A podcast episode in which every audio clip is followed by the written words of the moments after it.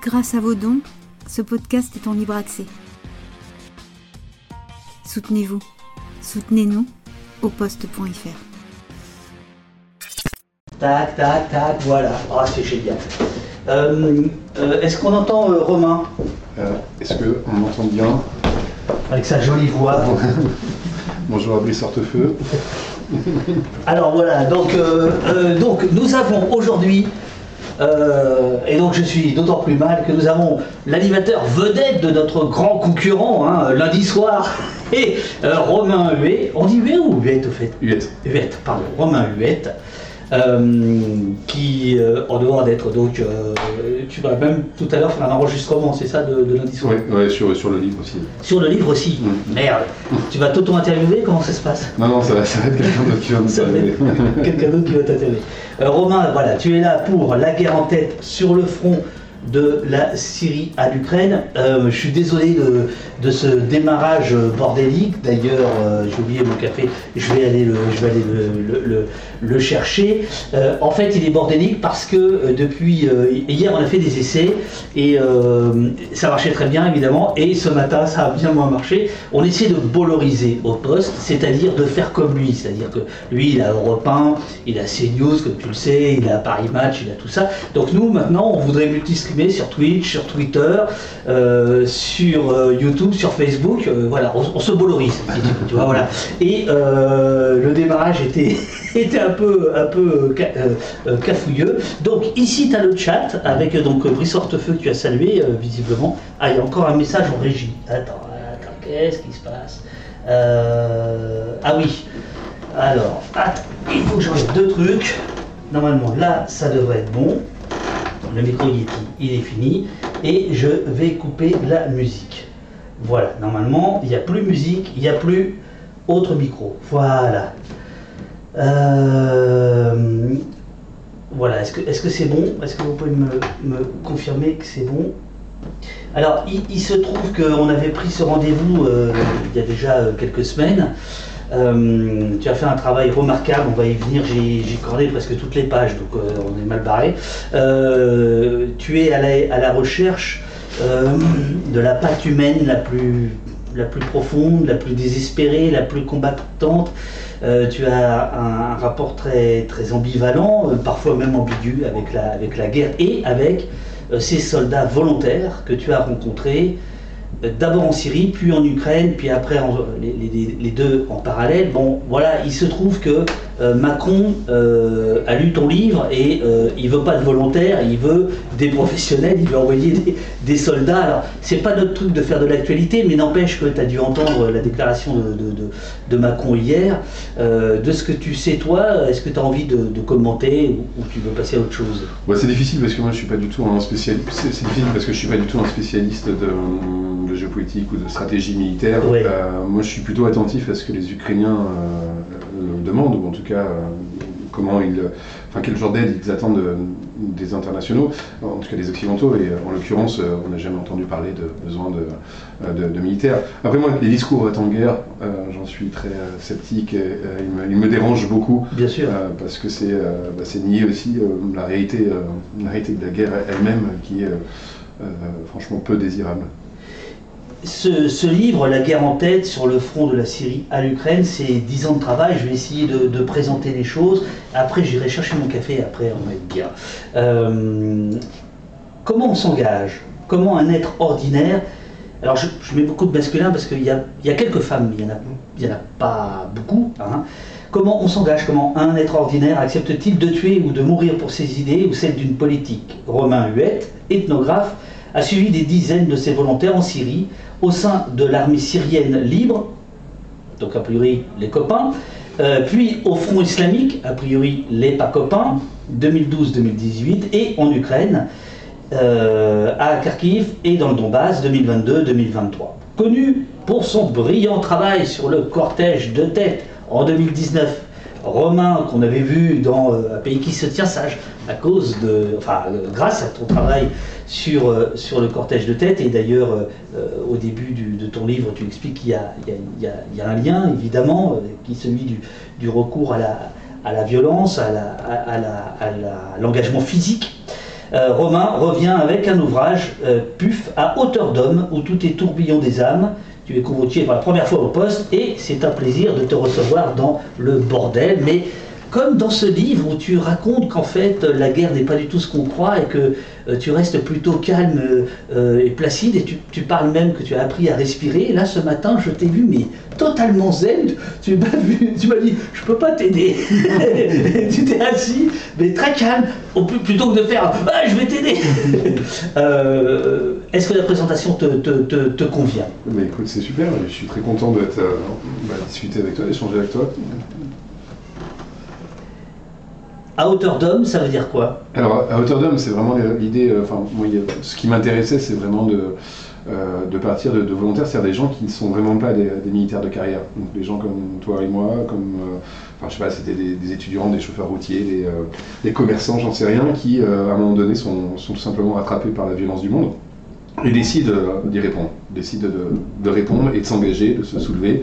Donc, moi, j'ai toujours eu un intérêt pour euh, ce que j'appelle des figures d'emportement, c'est-à-dire Oui. a des gens qui en veulent au monde et qui ont euh, ce désir de monde qui est jusque dans leur corps, euh, et en tout cas qui, euh, voilà, qui, qui engagent des formes de résistance. Alors en Syrie, évidemment, on était dans une démarche révolutionnaire euh, en, en 2011-2012, euh, et donc euh, évidemment, il y a quelque chose qui me fascine, mais que- quel est euh, ce processus qui conduit des gens à, à se soulever, euh, alors que bon, ben voilà, si, euh, si on était dans une situation, un contexte à peu près similaire, c'est dur hein, de transposer ou d'imaginer, mais euh, mais comment nous, nous autres on, on répondrait Et bah, c'est enfin, quasi impossible de répondre à la question maintenant, mais en tout cas j'ai regardé chez les autres comment eux ils racontent ce, ce basculement, mais aussi j'essaie de le confronter avec leur vie ordinaire.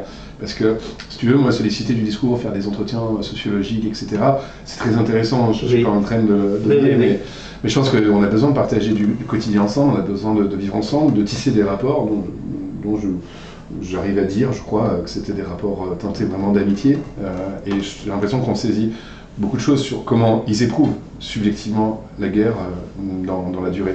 En tout cas, c'est ce que moi j'ai voulu faire. Donc, guerre. Enfin, l'analyse à hauteur d'homme, c'est pour dire que toutes les explications géopolitiques, euh, je- elles sont très intéressantes. Oui, faire, bien évidemment, sûr, bien sûr. bien sûr. Euh, mais disons que moi je me prononce pas, pas là-dessus. Et si je parle de géopolitique, c'est la façon dont les combattants eux-mêmes parlent de géopolitique. Absolument. ouais. Et moi je me souviens, mais que ce soit en Syrie ou en Ukraine, c'était des gens qui. euh, Alors attends, ouais. Romain, je, je- suis désolé. Bien sûr. Il semblerait qu'il y a encore un petit problème. On, me parle de son de Black Bloc. Euh, je ne comprends pas pourquoi. Je, je- voudrais, euh, je voudrais qu'on voilà, bien, bien organiser les choses. Parce que normalement, ces micros-là, ils marchent impeccable. Et là, on nous dit que euh, ça ne fonctionne pas. Euh, bah voilà, voilà. C'est- pas facile de devenir milliardaire. hein. Moi, je vous le dis, c'est pas facile de devenir euh, Bolloré. Non, on se moque beaucoup de Bolloré, mais voilà, on essaye de faire. Euh, de, de, de multistreamer et c'est le bordel. Alors en fait, pour tout vous dire, c'est un problème de driver euh, qui s'est mis à jour euh, au petit matin. J'ai pas fait gaffe au réveil et ça a pété les câbles audio dans OBS. Mais voilà, là c'est réglé. Euh, DGSI a débranché son micro. Excellent. Euh, tout est bon, testons le micro de l'invité, c'est nickel, oui, bon, super. Ouh là là là là là là, c'est Test, toujours... test, test. Bonjour, ça va Vous m'entendez bien de mon côté?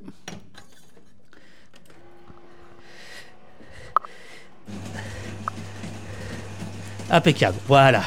Oh purée. Alors là, je fais un petit café et puis on démarre. hein, euh, c'est bon là. Bon, en fait, euh, tu vois, t'avais dit que t'arriverais à 10h. Ben voilà, c'est parfait. Et donc c'est bon. Voilà. Alors, on repart, on repart à zéro. Le café est là, le- ce micro-là, il est terminé. Euh, parfait, nickel. Ok. Euh, là j'ai ça, là j'ai ça, il y a de l'eau. Est-ce que tu reveux un café Non, ou c'est bon. Non, c'est bon. Bon, ok. Je vais chercher le mien et on y va. Nous sommes donc en direct des studios de- parisiens d'Opost avec Romain Huette qui est ethnographe. Euh, tu expliques d'ailleurs au début du bouquin ce qu'est un ethnographe. C'est pas un journaliste, c'est pas un espion, parce que parfois on te prend pour un espion, bien sûr. Euh, c'est un, c'est un graphomane en fait. C'est quelqu'un qui passe son temps à écrire, c'est ça, un ethnographe? Oui, un peu. En, en fait, je crois que ça n'existe pas vraiment. Par ailleurs, euh, j'ai trouvé le mot, euh, la caractéristique euh, assez, assez intéressant parce qu'en fait, moi, je suis maître de conférence en sciences de la communication. Sauf que c'est vrai que c'est un peu éloigné de ce que je fais au, quotidien. Il y a un peu cette idée de d'une connaissance par le corps, c'est-à-dire voilà de, fréquenter les les mondes qui m'intéressent, de, de les ressentir aussi d'un point de vue charnel. Moi, j'ai du mal à écrire des choses de façon abstraite, uniquement par la production d'une parole, etc. J'ai besoin aussi de bah, de- d'avoir les, les affects, de ressentir les choses avec les gens avec lesquels je vis, et ensuite de les écrire. Évidemment, il y a quelque chose de l'ordre d'une écriture de cette euh, Mais, mais dans ces cas-là, pourquoi tu dis pas ethnologue? Alors parce que euh, parce que du coup euh, ça voudrait euh, enfin ça renvoie à des champs scientifiques auxquels je n'appartiens pas en réalité. Ouais. Moi je suis plutôt vraiment en anthropologie de la communication éventuellement ce que je, je pourrais je pourrais dire. Ouais. Mais ethnographe moi j'ai l'impression que ça donne vraiment aussi une une idée de euh, de ce que c'est qu'en fait concrètement comme comme activité de recherche et d'observation euh, et euh, et c'est notamment enfin moi j'insiste énormément sur le fait que d'ailleurs mes projets de recherche je les je les je les rationalise pas du tout au début, hein. c'est-à-dire que je suis pas en train de me dire tiens je vais travailler sur le cortège de tête, tiens je vais travailler sur la guerre. Euh, je vis d'abord en fait les phénomènes et ensuite je commence à les écrire, ce qui est une démarche un petit peu parfois hein, qui pourrait être considérée comme un peu insolite, euh, etc. Mais bon, je crois que la recherche se fait souvent comme ça. euh, Ouais, ouais, bien sûr. De, de l'éprouver d'abord. Et d'ailleurs je le fais vraiment avec passion. Enfin c'est quelque chose aussi qui, qui m'importe. Je vais pas aller étudier quelque chose qui euh, suscite en moi qu'un qu'un vague intérêt. Comme, Et alors, à, euh, euh, à ce moment-là, pourquoi ne pas dire journaliste? Parce que tu, reviens là-dessus. Donc, euh, en réalité, je rappelle que tu es allé en Syrie euh, sur, on pourrait dire, les deux côtés de la barricade. Quoique c'est plus compliqué que ça, parce que parfois, il y a, côtés. et c'est ça les trois, parce qu'en réalité, euh, voilà, il y, a des- il y a des retournements, il y a des, des, des, des gens qui étaient camarades qui se, qui se déchirent ensuite, enfin qui se combattent par la suite, donc des, des, trois côtés. En Ukraine, euh, plusieurs côtés aussi, et en gros, euh, tu les laisses dire quand ils disent que tu es journaliste, parce qu'à un moment donné, euh, euh, de guerre lasse, si je puis dire, euh, tu voilà. Mais en fait, t'es pas loin du, du, du, du grand reporter, enfin du reporter euh, de guerre, non? Ouais, Oui et non. Alors effectivement sur place, ils me ils distinguaient pas du tout. Enfin si je leur dis je suis chercheur, alors universitaire, ils voient ce que c'est un, un universitaire, mais très souvent en fait ils projetaient une, une image universitaire, voilà un peu, excuse-moi de le dire comme ça, mais euh, la, la bourgeoisie intellectuelle qui vient. et donc bah, je, je crois que je collais pas beaucoup à cette image-là. Et journaliste évidemment c'était ce ce qui se figurait le, mieux. En fait, pour moi, à mon avis, le travail est différent. Pourquoi? Parce que euh, parce qu'en fait, les journalistes, quand on va en Syrie ou en Ukraine, ils ont des fixeurs, euh, ils font des tours qui sont organisés en fait par euh, ces fixeurs. Ils peuvent faire des demandes, etc. Mais par exemple, vous prenez l'Ukraine, il y a quand même un contrôle assez important de euh, ce qui est autorisé à faire et ce qui n'est pas autorisé. Alors que moi, ce que je vais faire, c'est que je vais essayer surtout de fuir euh, euh, euh, ces routes, ces chemins balisés pour les journalistes, et je vais essayer de m'ancrer euh, dans peu d'endroits en fait en réalité, mais dans des groupes de, volontaires euh, ou euh, de volontaires combattants ou de volontaires humanitaires. Et donc, euh, bah, par rapport à un journaliste peut-être qui va faire plus de sujets, il a un temps aussi beaucoup plus réduit que moi. Il doit écrire très vite. Enfin, il a des consignes de sa rédaction, etc.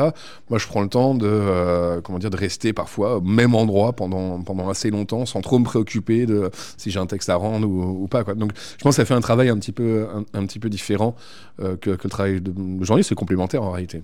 Ce qu'on qu'on comprend euh, en te lisant, euh, c'est que euh, tu prends des notes, puisque très souvent tu nous donnes des extraits de carnets de notes euh, qui sont datés et situés. Tu dis à quel endroit tu as pris ces notes, etc.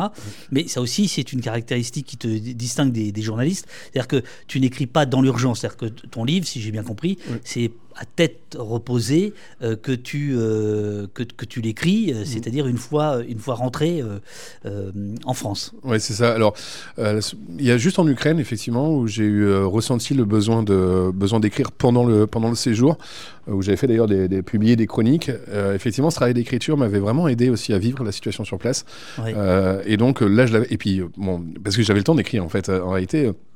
Euh, la guerre, on s'imagine souvent euh, succession d'intensité permanente. En fait, on s'ennuie aussi beaucoup. Donc, euh, euh, j'avais le temps de lire, j'avais le temps d'écrire. Alors, c'était curieux hein, parce que parfois, je me retrouvais, je me souviens à Kharkiv, euh, qui était entouré par les Russes à, à l'époque. Euh, Je me souviens d'écrire dans un parc en entendant les, les missiles au-dessus et, et, euh, et j'écrivais et je voyais des gens qui jouaient. euh, euh, J'ai une scène moi qui m'a vraiment beaucoup frappé. euh, comment en fait on s'accommode aussi avec les bruits de la guerre, euh, où des gens euh, jouaient au ping-pong et moi je les observais et je me disais mais enfin des, des gamins. hein, Euh, et je les observais, je me disais, mais en fait, au son de la prochaine explosion, est-ce qu'ils vont perdre la balle? Enfin, est-ce qu'ils vont rater la balle? Est-ce qu'ils vont sursauter? Même pas.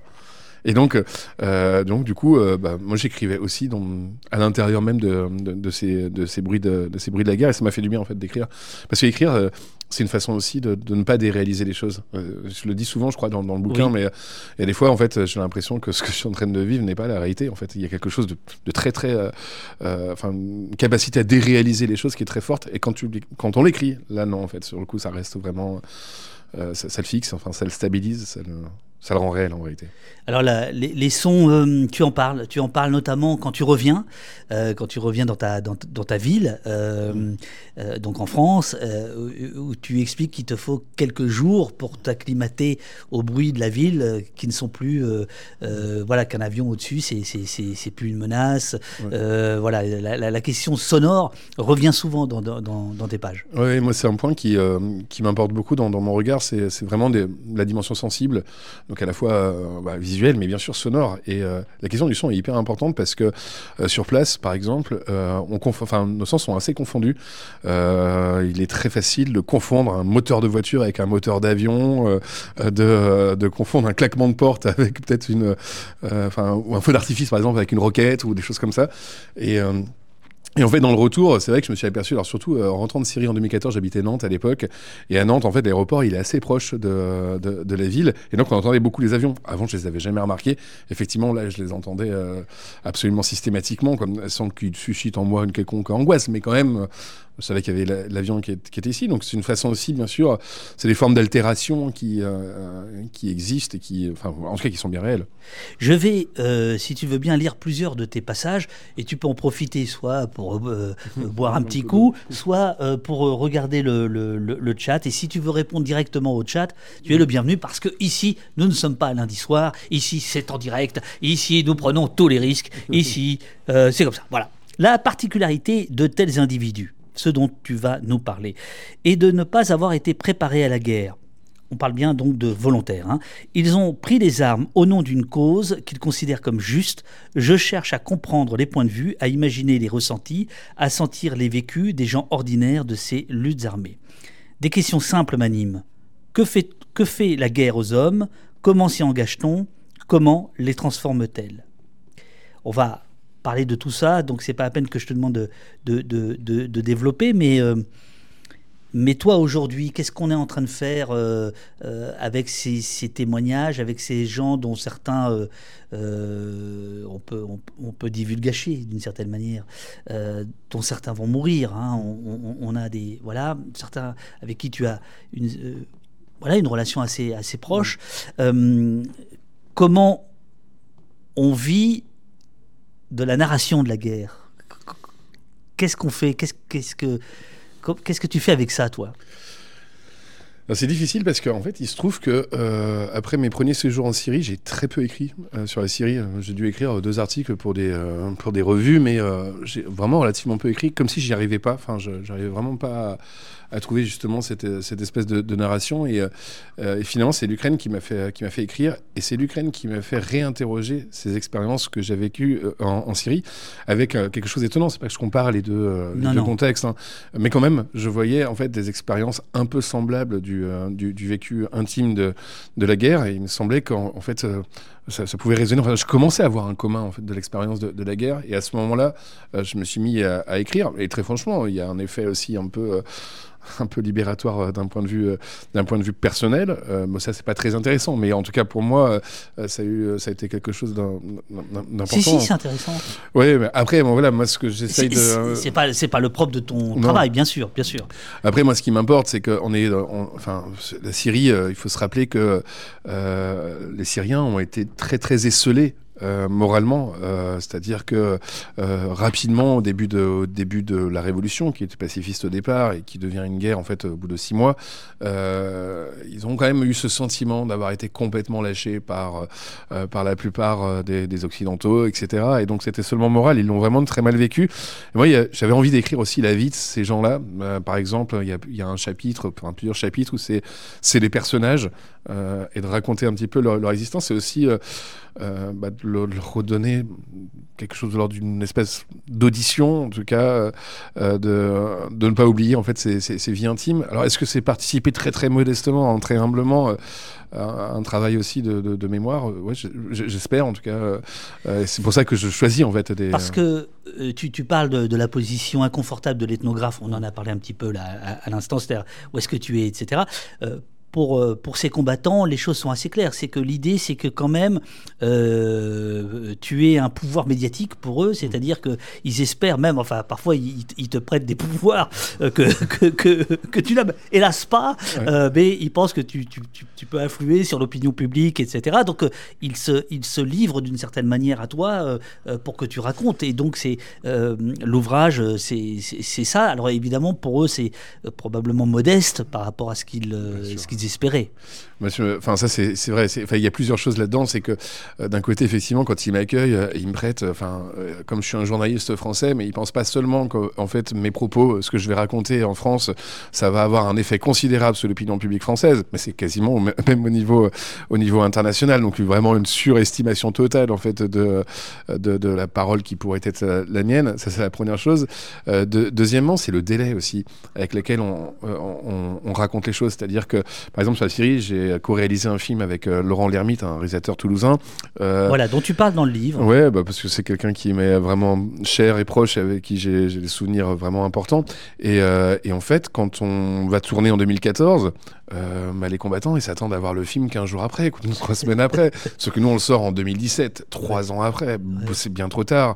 Euh, entre-temps, il s'est passé beaucoup de choses pour eux, etc. Donc il y a- il y, a vraiment un rapport de déception, finalement, vis-à-vis de cette parole que euh, qu'on aurait pu, en fait, qui, aboutirait en tout cas à une transformation des débats publics sur, euh, sur la Syrie.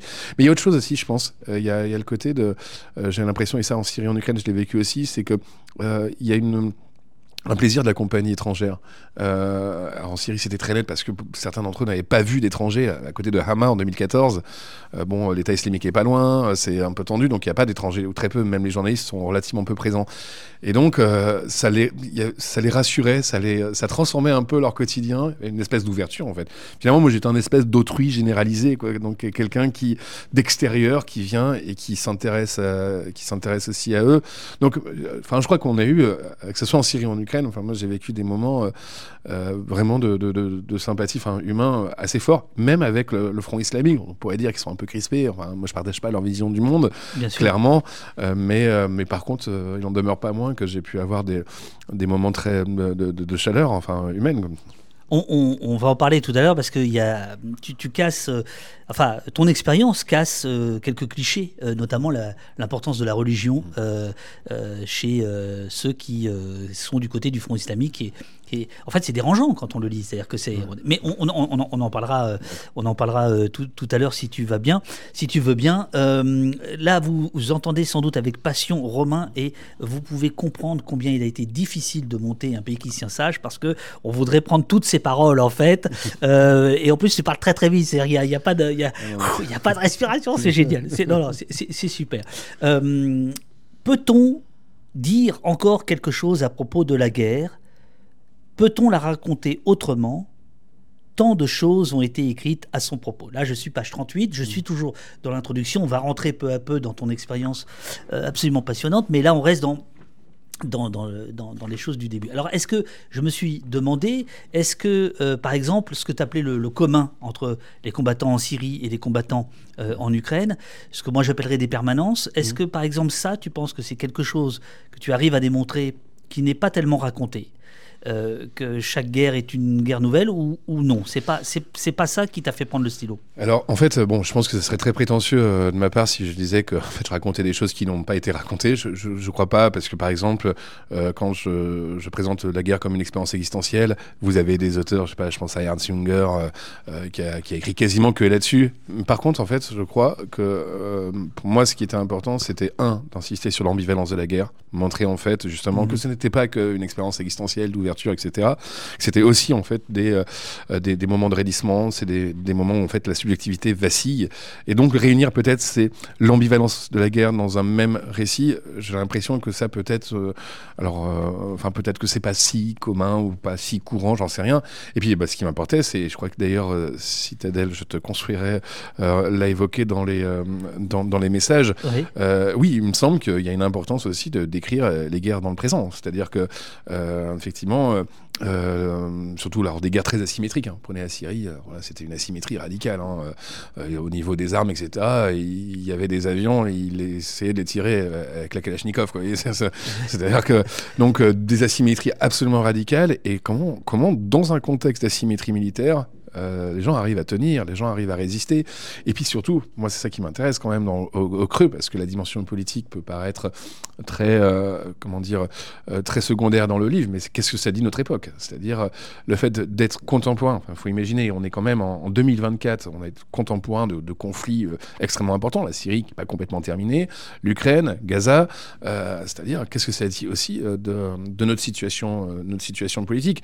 Alors moi je l'ouvre essentiellement à partir du pouvoir d'attraction de la guerre. C'est-à-dire qu'en fait, finalement, euh, un certain nombre de personnes peuvent être euh, attirées, c'est assez étonnant, hein, ça, devrait susciter de la répulsion, mais peuvent, en être, peuvent être attirées par, par la guerre. En tout cas, ont la sensation de se retrouver des puissances dans la guerre, euh, de, nouvelles prises dans le monde. Ça dit quand même beaucoup de choses, je pense, sur, sur notre impuissance générale. Impuissance. Là, tu parles de, ceux que tu as rencontrés, euh, tu parles là des, des, volontaires, euh, des soldats volontaires, des combattants volontaires. Tu n'es pas en train de nous dire que les chefs d'État euh, sont attirés par la guerre. Non, non, les chefs d'État, je pense qu'ils s'en font une idée sur le coup, justement, extrêmement abstraite, mais c'est souvent comme ça. Hein. C'est-à-dire que le, le, pouvoir sur le coup, il, a une capacité à déléguer, en fait, le, travail qui doit, qui doit être fait, et se fait forcément, nécessairement, une image très biaisée de la réalité concrète. C'est-à-dire qu'ils n'ont ils qu'une idée absolument, euh, absolument abstrait de ce que c'est qu'une vie dans les conditions de, la guerre. Euh, autant dire qu'évidemment, si euh, se mettait à la, fréquenter quelques minutes, je suis persuadé que les discours va en guerre euh, diminueraient assez largement. Donc, bah oui, bien sûr que non. Là, je parle vraiment de voilà de, tous ces, gens ordinaires qui, sur le coup, ça serait intéressant de le faire. Je l'ai pas fait, hein. mais j'aimerais bien voir moi aussi sociologiquement où sont situés, enfin où sont situées socialement les personnes qui combattent. J'ai l'impression quand même que c'est c'est surtout alors c'est pas, pas, la bourgeoisie qui est, qui est dans les tranchées. C'est de la chair à canon, quoi. Ouais, c'est ça. C'est vraiment pas la bourgeoisie qui est, euh, qui, qui, est dans les, dans les tranchées. il y en a peut-être quelques-uns un peu, mais, euh, mais de façon générale, c'est euh, alors en Ukraine ou en Syrie, c'était les gens du coin, d'ailleurs essentiellement. C'est-à-dire des gens qui, enfin voilà, qui c'est pas qu'ils n'ont rien à perdre, parce que si, ils ont tout à perdre, quoi. Mais, euh, mais qui, à un moment donné, euh, il y a un mouvement de l'ordre qui, qui, est rationnel, un mouvement de. Bah, on prend la Syrie, il y a les révolutions arabes, ils sont persuadés que euh, Bachar al-Assad va tomber, que la Syrie, en fait, va être, dans le sillage de l'Égypte et de la Tunisie. Donc, ils se soulèvent à raison, pour eux. Et puis, il y a quelque chose de sensible aussi. Mais j'ai une anecdote, si, si, tu me permets de la, dire. Mais, mais je me souviens de. Bah, c'est encore Ahmad, je l'aime bien lui parce que Ahmad, euh, euh, c'est un peu un anti-combattant. Il est, c'est quelqu'un de super timide, euh, il est frêle, il sait pas trop quoi faire de son corps, et c'est pour ça que je l'ai bien aimé parce qu'il a, a, rien à voir avec l'imaginaire guerrier. Et il me racontait. Euh, oui, on sent que tu as de l'affection pour lui. Ouais, ouais, ouais j'en ai réellement. En plus, bah, c'était un peu dur avec lui. Enfin, bref, on en reparlera peut-être. Mais euh, et, euh, et, en fait, il me raconte que la, première fois qu'il entend qu'il y a des manifestations dans la ville de Hama, il n'en parle pas à ses parents parce qu'en fait, on ne parle pas de politique, parce que les murs ont des oreilles. On est quand même dans une dictature. les parents, ils avaient déjà eu les massacres de Homs, etc. En, 86. Enfin, il y avait déjà une, un, un historique très dur euh, de, dictature politique, donc on n'en parle pas. Et si euh, il avait dit à ses parents qu'il allait à la manifestation, ses parents lui auraient dit non, euh, tu n'y vas certainement pas. Et en fait, il y va tout seul. Sauf que quand il arrive, il voit tous ses copains, il voit ses voisins, il voit ses cousins, il voit. Et donc, vous arrivez d'un coup, en fait, et vous, vous sentez qu'il y a quelque chose d'un truc complètement partagé. Et là, il vibre, il est dans l'effervescence, y compris dans une effervescence, y compris alors que l'armée est en train de, tirer et déjà de réprimer dans le sang euh, ces soulèvements. Ça, c'est des choses qui marquent complètement l'existence. C'est des conversions biographiques, je pense. Euh, c'est très dur de faire machine arrière. Ahmad, par exemple, au début, il est dans l'armée syrienne libre. Euh, il rejoint le Front islamique en 2013-2014 parce qu'il n'arrive pas à rentrer chez lui. Il n'arrive pas à rentrer chez lui en se disant c'est terminé. Enfin, je, dois abandonner en fait une idée euh, à laquelle je tenais tellement, qui était la, dignité, la liberté, etc. Il parlait même de démocratie. Et donc, il, il, il, s'engageait faute de mieux dans une des rares brigades qui continuait à exister. Et en fait, à partir de 2013-2014 en Syrie, effectivement, le leadership est plutôt de, des, brigades euh, islamistes. Son, son destin, enfin moi je me mets à la place d'Ahmad, je ne sais pas si j'aurais pas fait comme lui aussi. Enfin, C'est-à-dire, une fois que tu es engagé, une fois que tu vis dans, ton corps, et dans ton cœur aussi un, soulèvement, comment, comment tu rentres chez toi? C'est dur. Comme... On comprend que euh, ta quête, c'est de comprendre euh, comment on bascule dans la violence. Et page 49, tu écris La radicalisation n'est autre qu'un processus de raidissement de la subjectivité. Un être se cramponne à un système de conviction étroit et entretient un rapport de clôture à l'égard de ce qui est étranger à son monde. Autrement dit, l'expérience de la guerre installe les sujets dans une béance chaotique. Il y a plein de mots importants dans, dans ce passage, mais il y en a un notamment sur lequel tu reviens euh, euh, plusieurs fois, qui est celui de clôture. Mmh. Euh, c'est quoi ce sentiment de, de, de clôture et de, la fabrication de clôture. Ouais. Alors il y a un peu cette idée que euh, au début de, la guerre, il y a toute une série euh, euh, d'espérances, d'espérances de liberté, etc. Et donc c'est un moment d'ouverture existentielle. le fait, là encore une fois, de se retrouver des prises dans le monde, voire même discours un peu romantique, hein, mais de se sentir être un sujet de l'histoire, ce qu'on n'est jamais dans la vie quotidienne, enfin, ce qu'on est difficilement en tout cas dans, dans la vie quotidienne. Sauf que euh, à un moment donné, qu'est-ce que c'est que la guerre? J'emprunte un peu l'idée à Hannah Arendt, c'est l'expérience quotidienne de l'effondrement du monde. Et quand on dit effondrement du monde, c'est un effondrement bien sûr des, vies humaines. Euh, enfin, en Syrie, on allait au cimetière, euh, franchement, tous les jours. c'est donc la perte la perte démontrable, expérimentable autour de vous des vies humaines, mais c'est aussi l'effondrement matériel du monde. C'est-à-dire, c'est les destructions permanentes on s'aperçoit par exemple que les paysages, euh, que, la solidité du monde n'existe pas. Les paysages en fait sont, sont systématiquement, euh, euh, comment dire, transformés. Enfin, ça peut être déroutant. bon, je raconte, il m'arrive, c'est une anecdote qui est très triste, mais que je raconte souvent parce qu'elle m'a été, elle m'a beaucoup marqué. c'était encore une fois en Syrie. où on allait le matin, on allait chercher du, lait du dans lait, une petite ah, ferme. C'est un magnifique passage, oui. Et, et, je me rappelle, c'était un moment un peu sympa parce que le reste de la brigade dormait et puis on y allait avec un, des, un des combattants à, Abu et, euh, et donc euh, voilà au, au, petit matin ouais au petit matin euh, voilà et puis c'était un moment où en fait on oubliait un peu la guerre parce qu'on avait caressé les bêtes on discutait avec les fermiers etc et puis un jour on y va comme d'habitude sauf que la ferme a été détruite dans, dans, la nuit quoi. Et, et franchement cet homme là ce, combattant il n'a pas eu besoin de me dire quoi que ce soit. J'ai vu ses yeux le vide dans ses yeux la tristesse dans, dans ses yeux. J'ai compris ce que c'était que de ne plus de vivre l'expérience d'un monde chaotisé, enfin d'un chaos absolument permanent où vous pouvez vous rattacher à rien. Il n'y a rien de solide sur lequel on pourrait se cramponner. Je sais pas, avant de venir ici, euh, euh, quand tu m'as donné l'adresse du, du, studio, j'étais pas très inquiet de me dire, je voyais à peu près où c'était, je m'étais pas très inquiet des bâtiments que j'allais rencontrer. Et puis demain aussi, euh, je me réveille pas en me disant, est-ce que ça tient toujours? Quand on se réveille tous les matins et qu'on sait pas si l'endroit en fait est encore là et encore présent, bah ça, ça, ravage la subjectivité. Et donc ce que j'essaie de montrer, c'est que ça peut produire des rapports de, clôture, c'est-à-dire comment en fait je remets de l'ordre dans une situation euh, qui est systématiquement chaotisée. Et donc effectivement, le recours par exemple à des grands textes et notamment à une lecture très unilatérale de, l'islam, ce qui a pu arriver effectivement à partir de 2014, c'est une façon de, remettre, de remettre de l'ordre, c'est-à-dire de, de, se retrouver en fait des, des espèces de repères ou de, solidité. Donc c'est pas forcément euh, des gens qui étaient euh, complètement fanatiques religieux euh, qui se battaient effectivement au nom de l'islam et pour l'islam, etc. Souvent, moi, je leur demandais, parce que c'était une vraie question pour moi, hein, c'était de leur demander, mais, mais au fond, ça serait quoi un État, un état islamique Alors moi, je m'attendais qu'ils me parlent d'institutions bancaires, qu'ils me parlent de, de, toute une série en fait de ressources politiques que, pourrait, que, que l'islam pourrait produire pour penser disait quoi? Il disait simplement un objectif de moralisation de, de la vie politique et de la, de, la vie sociale. C'est très léger, c'était un discours qui n'était pas du tout approfondi. Euh, et euh, en Ukraine, alors c'est dur de faire le saut de, l'un à l'autre, hein, euh, mais ces processus de clôture, ils sont tout à fait possibles. Et on les repère comment? On les repère à partir du moment qu'il y a des affects comme par exemple celui de la haine qui tendent à se, à se propager, à se, répandre, à se banaliser. Euh, et donc, euh, voilà, moi c'est ça, qui, c'est ça aussi qui m'intéresse. Je parle de raidissement parce que c'est vrai que le truc à la mode, euh, surtout en sociologie, c'est parler de la radicalisation. Et on fait comme s'il y avait un processus quasi démontrable qui arrivait à montrer comment un individu ordinaire se radicalise puis devient un djihadiste ou devient, je sais pas, un terroriste d'extrême gauche, etc. bon, ça se passe pas comme ça, c'est pas vrai. Euh, ça se passe. Euh, en tout cas, on peut pas le rationaliser par des espèces d'étapes, c'est faux. Euh, c'est inséparable d'une d'une expérience de vie quotidienne. C'est inséparable d'être avec d'autres personnes. Dans les deux cas de figure, enfin en tout cas dans le cas syrien, c'est très clair. Le fait d'être complètement coupé du reste du monde, d'être complètement esselé. Bien sûr que ça produit aussi, ça favorise la clôture. les Ukrainiens, ils ont peur de quoi en ce moment? Ils ont peur que l'attention publique sur eux en fait disparaisse.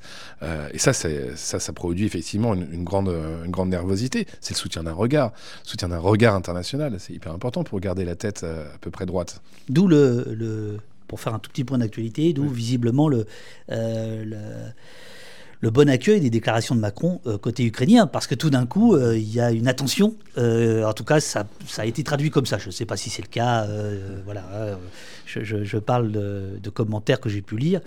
Mais effectivement, là, tout d'un coup, ils peuvent se dire ah bah tiens, il y, en a un qui pense à nous. Parce que la situation est catastrophique en Ukraine, que, la Russie est en train de, gagner du terrain, et très, franchement, en tout cas, inquiète beaucoup les, Ukrainiens. Enfin, j'ai encore parlé avec eux il y, a deux jours. Euh, bien sûr qu'ils sont, euh, enfin la situation euh, pour eux m'a été présentée de cette façon-là est catastrophique parce que bah, les, Russes ont récupéré des villes qui peuvent paraître mineures mais qui symboliquement sont importantes, qui continuent à, mener des attaques dans la région de Kherson et dans d'autres régions, etc. Et c'est assez, assez, dur. Donc, je me souviens que l'année dernière, quand j'étais donc en, en mai-juin donc 2023 ils commençaient déjà à, avoir ce rapport un peu déçu sur mmh. euh, l'opinion publique internationale, dont ils avaient été déjà euh, très, euh, très touchés de voir les mobilisations qui étaient quand même importantes au tout début de la, guerre. Je ne sais pas si vous vous en souvenez. Et qui, bah, progressivement, ne devient plus un sujet de conversation. Et avec la guerre de, de, Gaza, évidemment, ils ont le sentiment qu'ils sont complètement délaissés, ouais, complètement délaissés, invisibilisés. Donc effectivement, ce genre de discours, ah, et, un peu compliqué parce que derrière, euh, on sent bien que le vent tourne. Et, euh, donc, euh, comment accepter de, perdre contre, contre la Russie, Vladimir Poutine? C'est un peu, un peu décalé. On vit un moment là de surenchère qui, qui, qui quand même qui met mal à l'aise. Et d'ailleurs, le, le, langage corporel le, montre. Hein. le langage corporel le montre euh, tout de suite. Il euh, y, a, y, a, y, a, un point que j'aimerais te, te, faire préciser parce que euh, c'est un mot que tu emploies très souvent et que tu viens d'employer, c'est celui d'effondrement. alors, j'ai peut-être mal compris le bouquin parce que j'avais l'impression que j'avais l'impression que l'effondrement du monde, mm. euh, se battre, c'était une façon de se battre contre l'effondrement euh, du monde. Mm. C'est à peu près ce que tu viens de dire.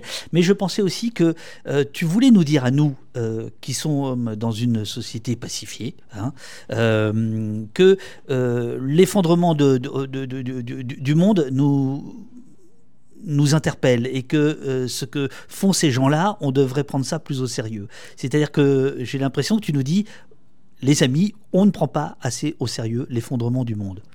Oui, alors ça c'est sûr que pour moi, ici par exemple, euh, enfin, dans les pays en, paix, euh, bah, le, monde est concrètement en train de s'effondrer. Euh, sauf qu'il s'effondre de façon en tout cas moins sensible que dans le cas de la guerre. Dans la, dans la guerre, c'est un monde qui s'écroule avec fracas.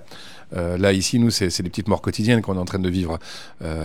évidemment, politiquement, on sait très bien comment, comment il est difficile de faire société, comment, comment évidemment, à force d'avoir évidemment dans le livre, je n'en parle pas nécessairement, mais euh, à force d'avoir euh, eu ce, rapport de, de, prédation et d'exploitation avec la nature, elle devient inhabitable, etc. Donc nous, on vit un effondrement euh, discret.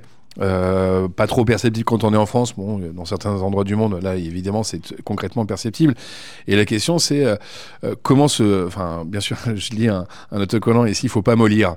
c'est pas mal ça, parce que je me dis, mais comment en fait on, on est pas juste spectateur de la débâcle en cours C'est-à-dire comment en fait on est, on n'est pas juste cette espèce de spectateur impuissant où la seule chose qui nous resterait à tenir, c'est de se tenir les mains ensemble et puis de regarder, regarder l'effondrement. Non, je crois qu'il y, y, a évidemment quelque chose d'un rapport au monde à avoir. Et et ça, évidemment, alors moi, j'étudie des sujets qui ont cette quête de monde dans une situation désespérée que je ne souhaite vraiment pas, pas du tout, quoi.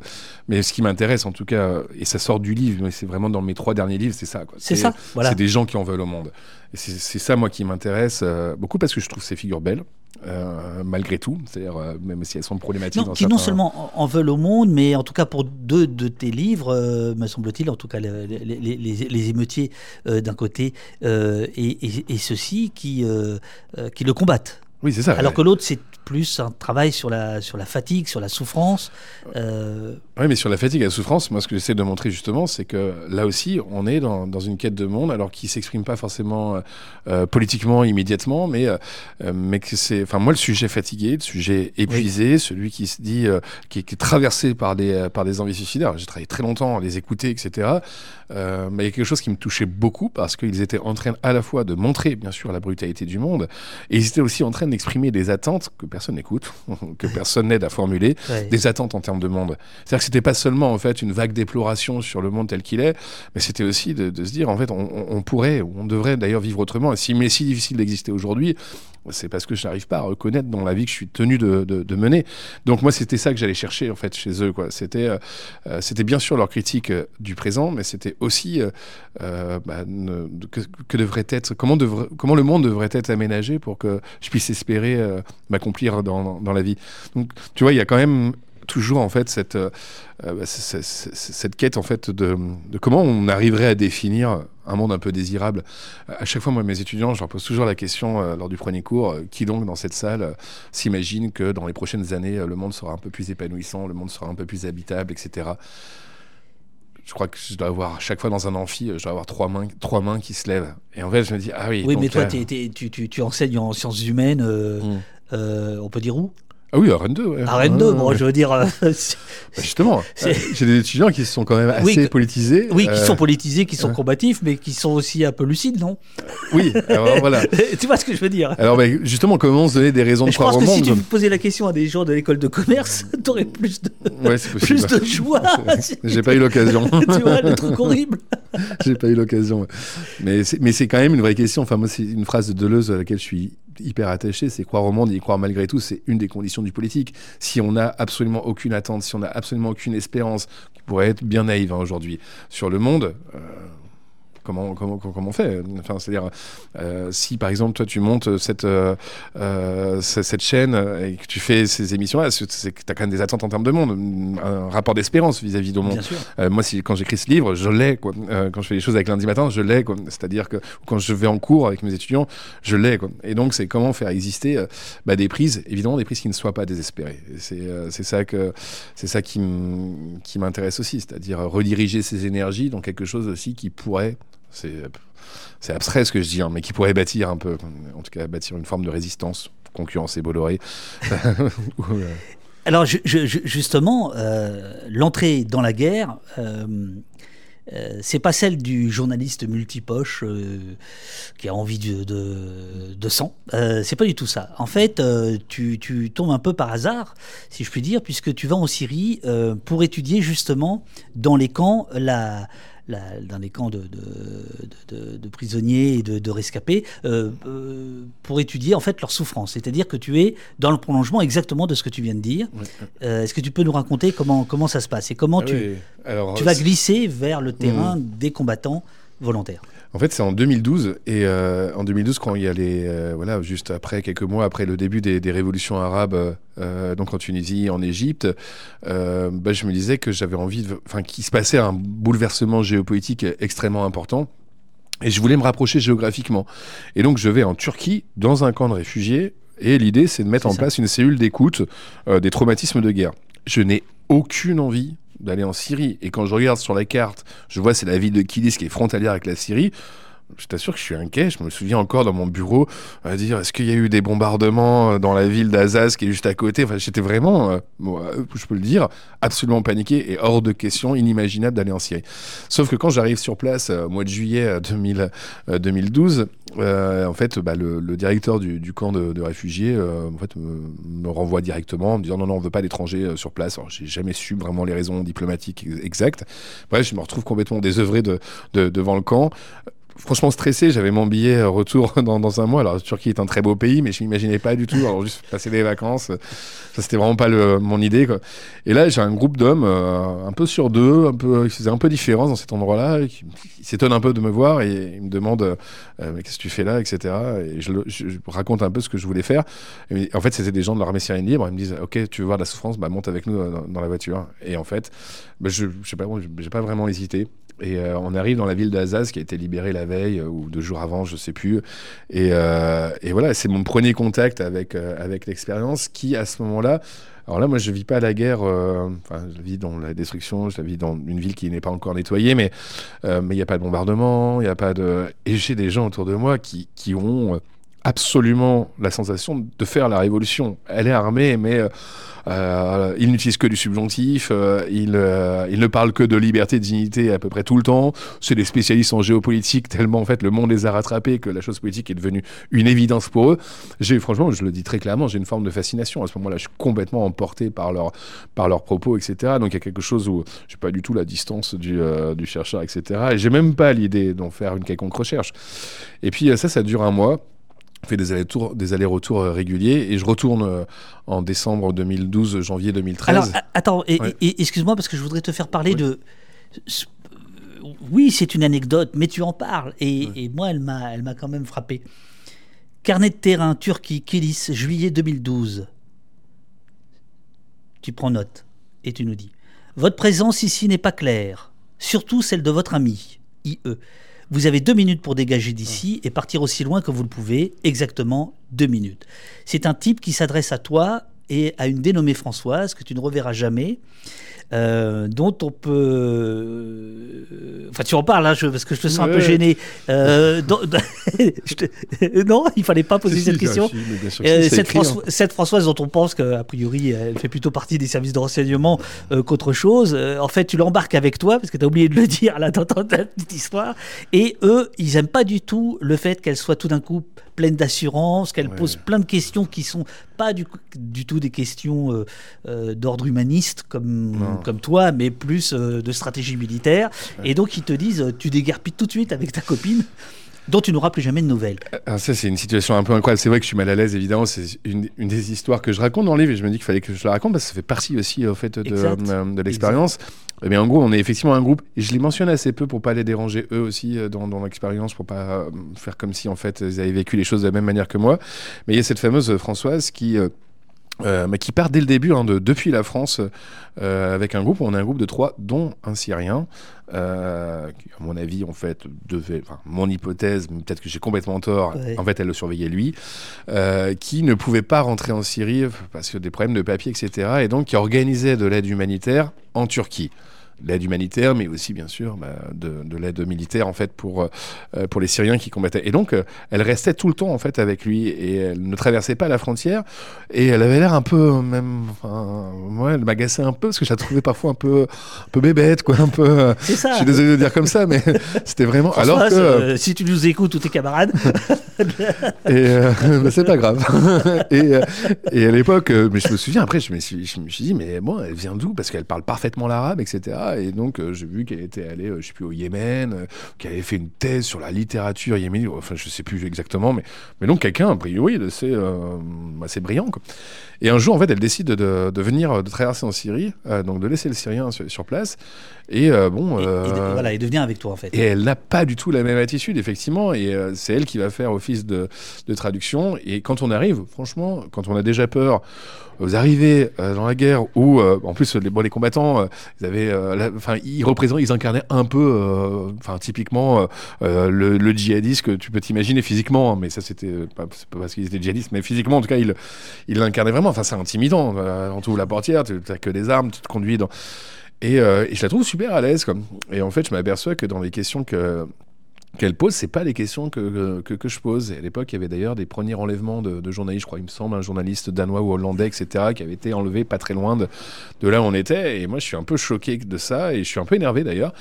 Et quand on retourne en, Turquie, euh, eh ben, vous imaginez bien que les, villes frontalières sont bourrées de toute, euh, la crasse du monde. Hein. C'est-à-dire qu'on trouve n'importe qui. Euh, et là, je me rappelle qu'on est dans cet hôtel-là, il y a un type qui était, derrière nous, qui parlait je sais pas combien de langues, et, qui nous ordonne exactement de, dégager. Elle, quand elle le voit parler, elle dit j'ai mal à la tête, elle monte. Euh, et euh, il s'adresse à, On était quatre à ce moment-là, il s'adresse à, à nous quatre et dit Vous avez deux minutes pour dégager. Quoi.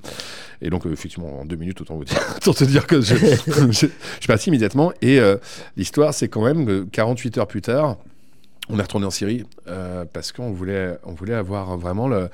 Et en fait, retourne dans, la brigade de l'armée syrienne libre, et là, ils nous annoncent qu'ils allaient, ils envisageaient de l'arrêter le lendemain si elle revenait, parce qu'il a soupçonné précisément des, des renseignements. Je n'ai jamais, je n'ai jamais revu cette personne, j'ai jamais su ce qui est arrivé, etc. Et donc là, je, je- mais c'est c'est des histoires rocambolesques, hein, enfin, qui euh, Et alors, ton livre est parsemé comme ça de- de- de- d'expériences, même on, on te voit mourir. euh, évidemment, tu n'es pas mort, mais on te, on te voit mourir et en tout cas, on a peur avec toi, etc. Mais je, je- je tiens à le préciser tout de suite, tu fanfaronnes pas. Je, veux dire, euh, tu, tu- tu nous racontes ça pour, euh, euh, pour nous mettre dans, euh, bah, comme le titre le dit, quoi, la, la guerre en tête, ou la tête dans la guerre, ou je ne sais pas comment le dire, mais voilà, tu fanfaronnes pas, c'est pas, pas du tout, même tu, tu, tu, tu reconnais bien volontiers tes peurs, tes paniques, tes angoisses, tes stress, t'es pas là à jouer les, les, les, forts à bras, mais ça nous permet quand même de mieux comprendre que tu es dedans. Mm, mm. Mais j'espère, alors franchement, euh, si ça faisait un peu le, euh, le badass qui est en train de se balader dans.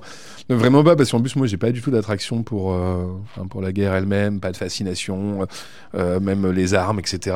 Ça me fait plutôt peur. enfin, aussi, une fois, il m'avait dit euh, Mais toi, quand même, t'es un, peu, euh, t'es un peu costaud, etc. Tu pourrais faire un bon combattant. Viens avec ta famille ici, on va te trouver une femme, euh, on va te une maison. Et là, il me donne, me donne une grosse arme, il me dit, allez, va tirer là comme ça pour voir. Alors moi, j'étais tout, tout gauche, quoi. Et bon, pour leur faire plaisir, j'ai essayé, mais j'ai vite relâché en disant, bah, moi, je préfère prendre, prendre le stylo, c'est vraiment ça qui m'intéresse.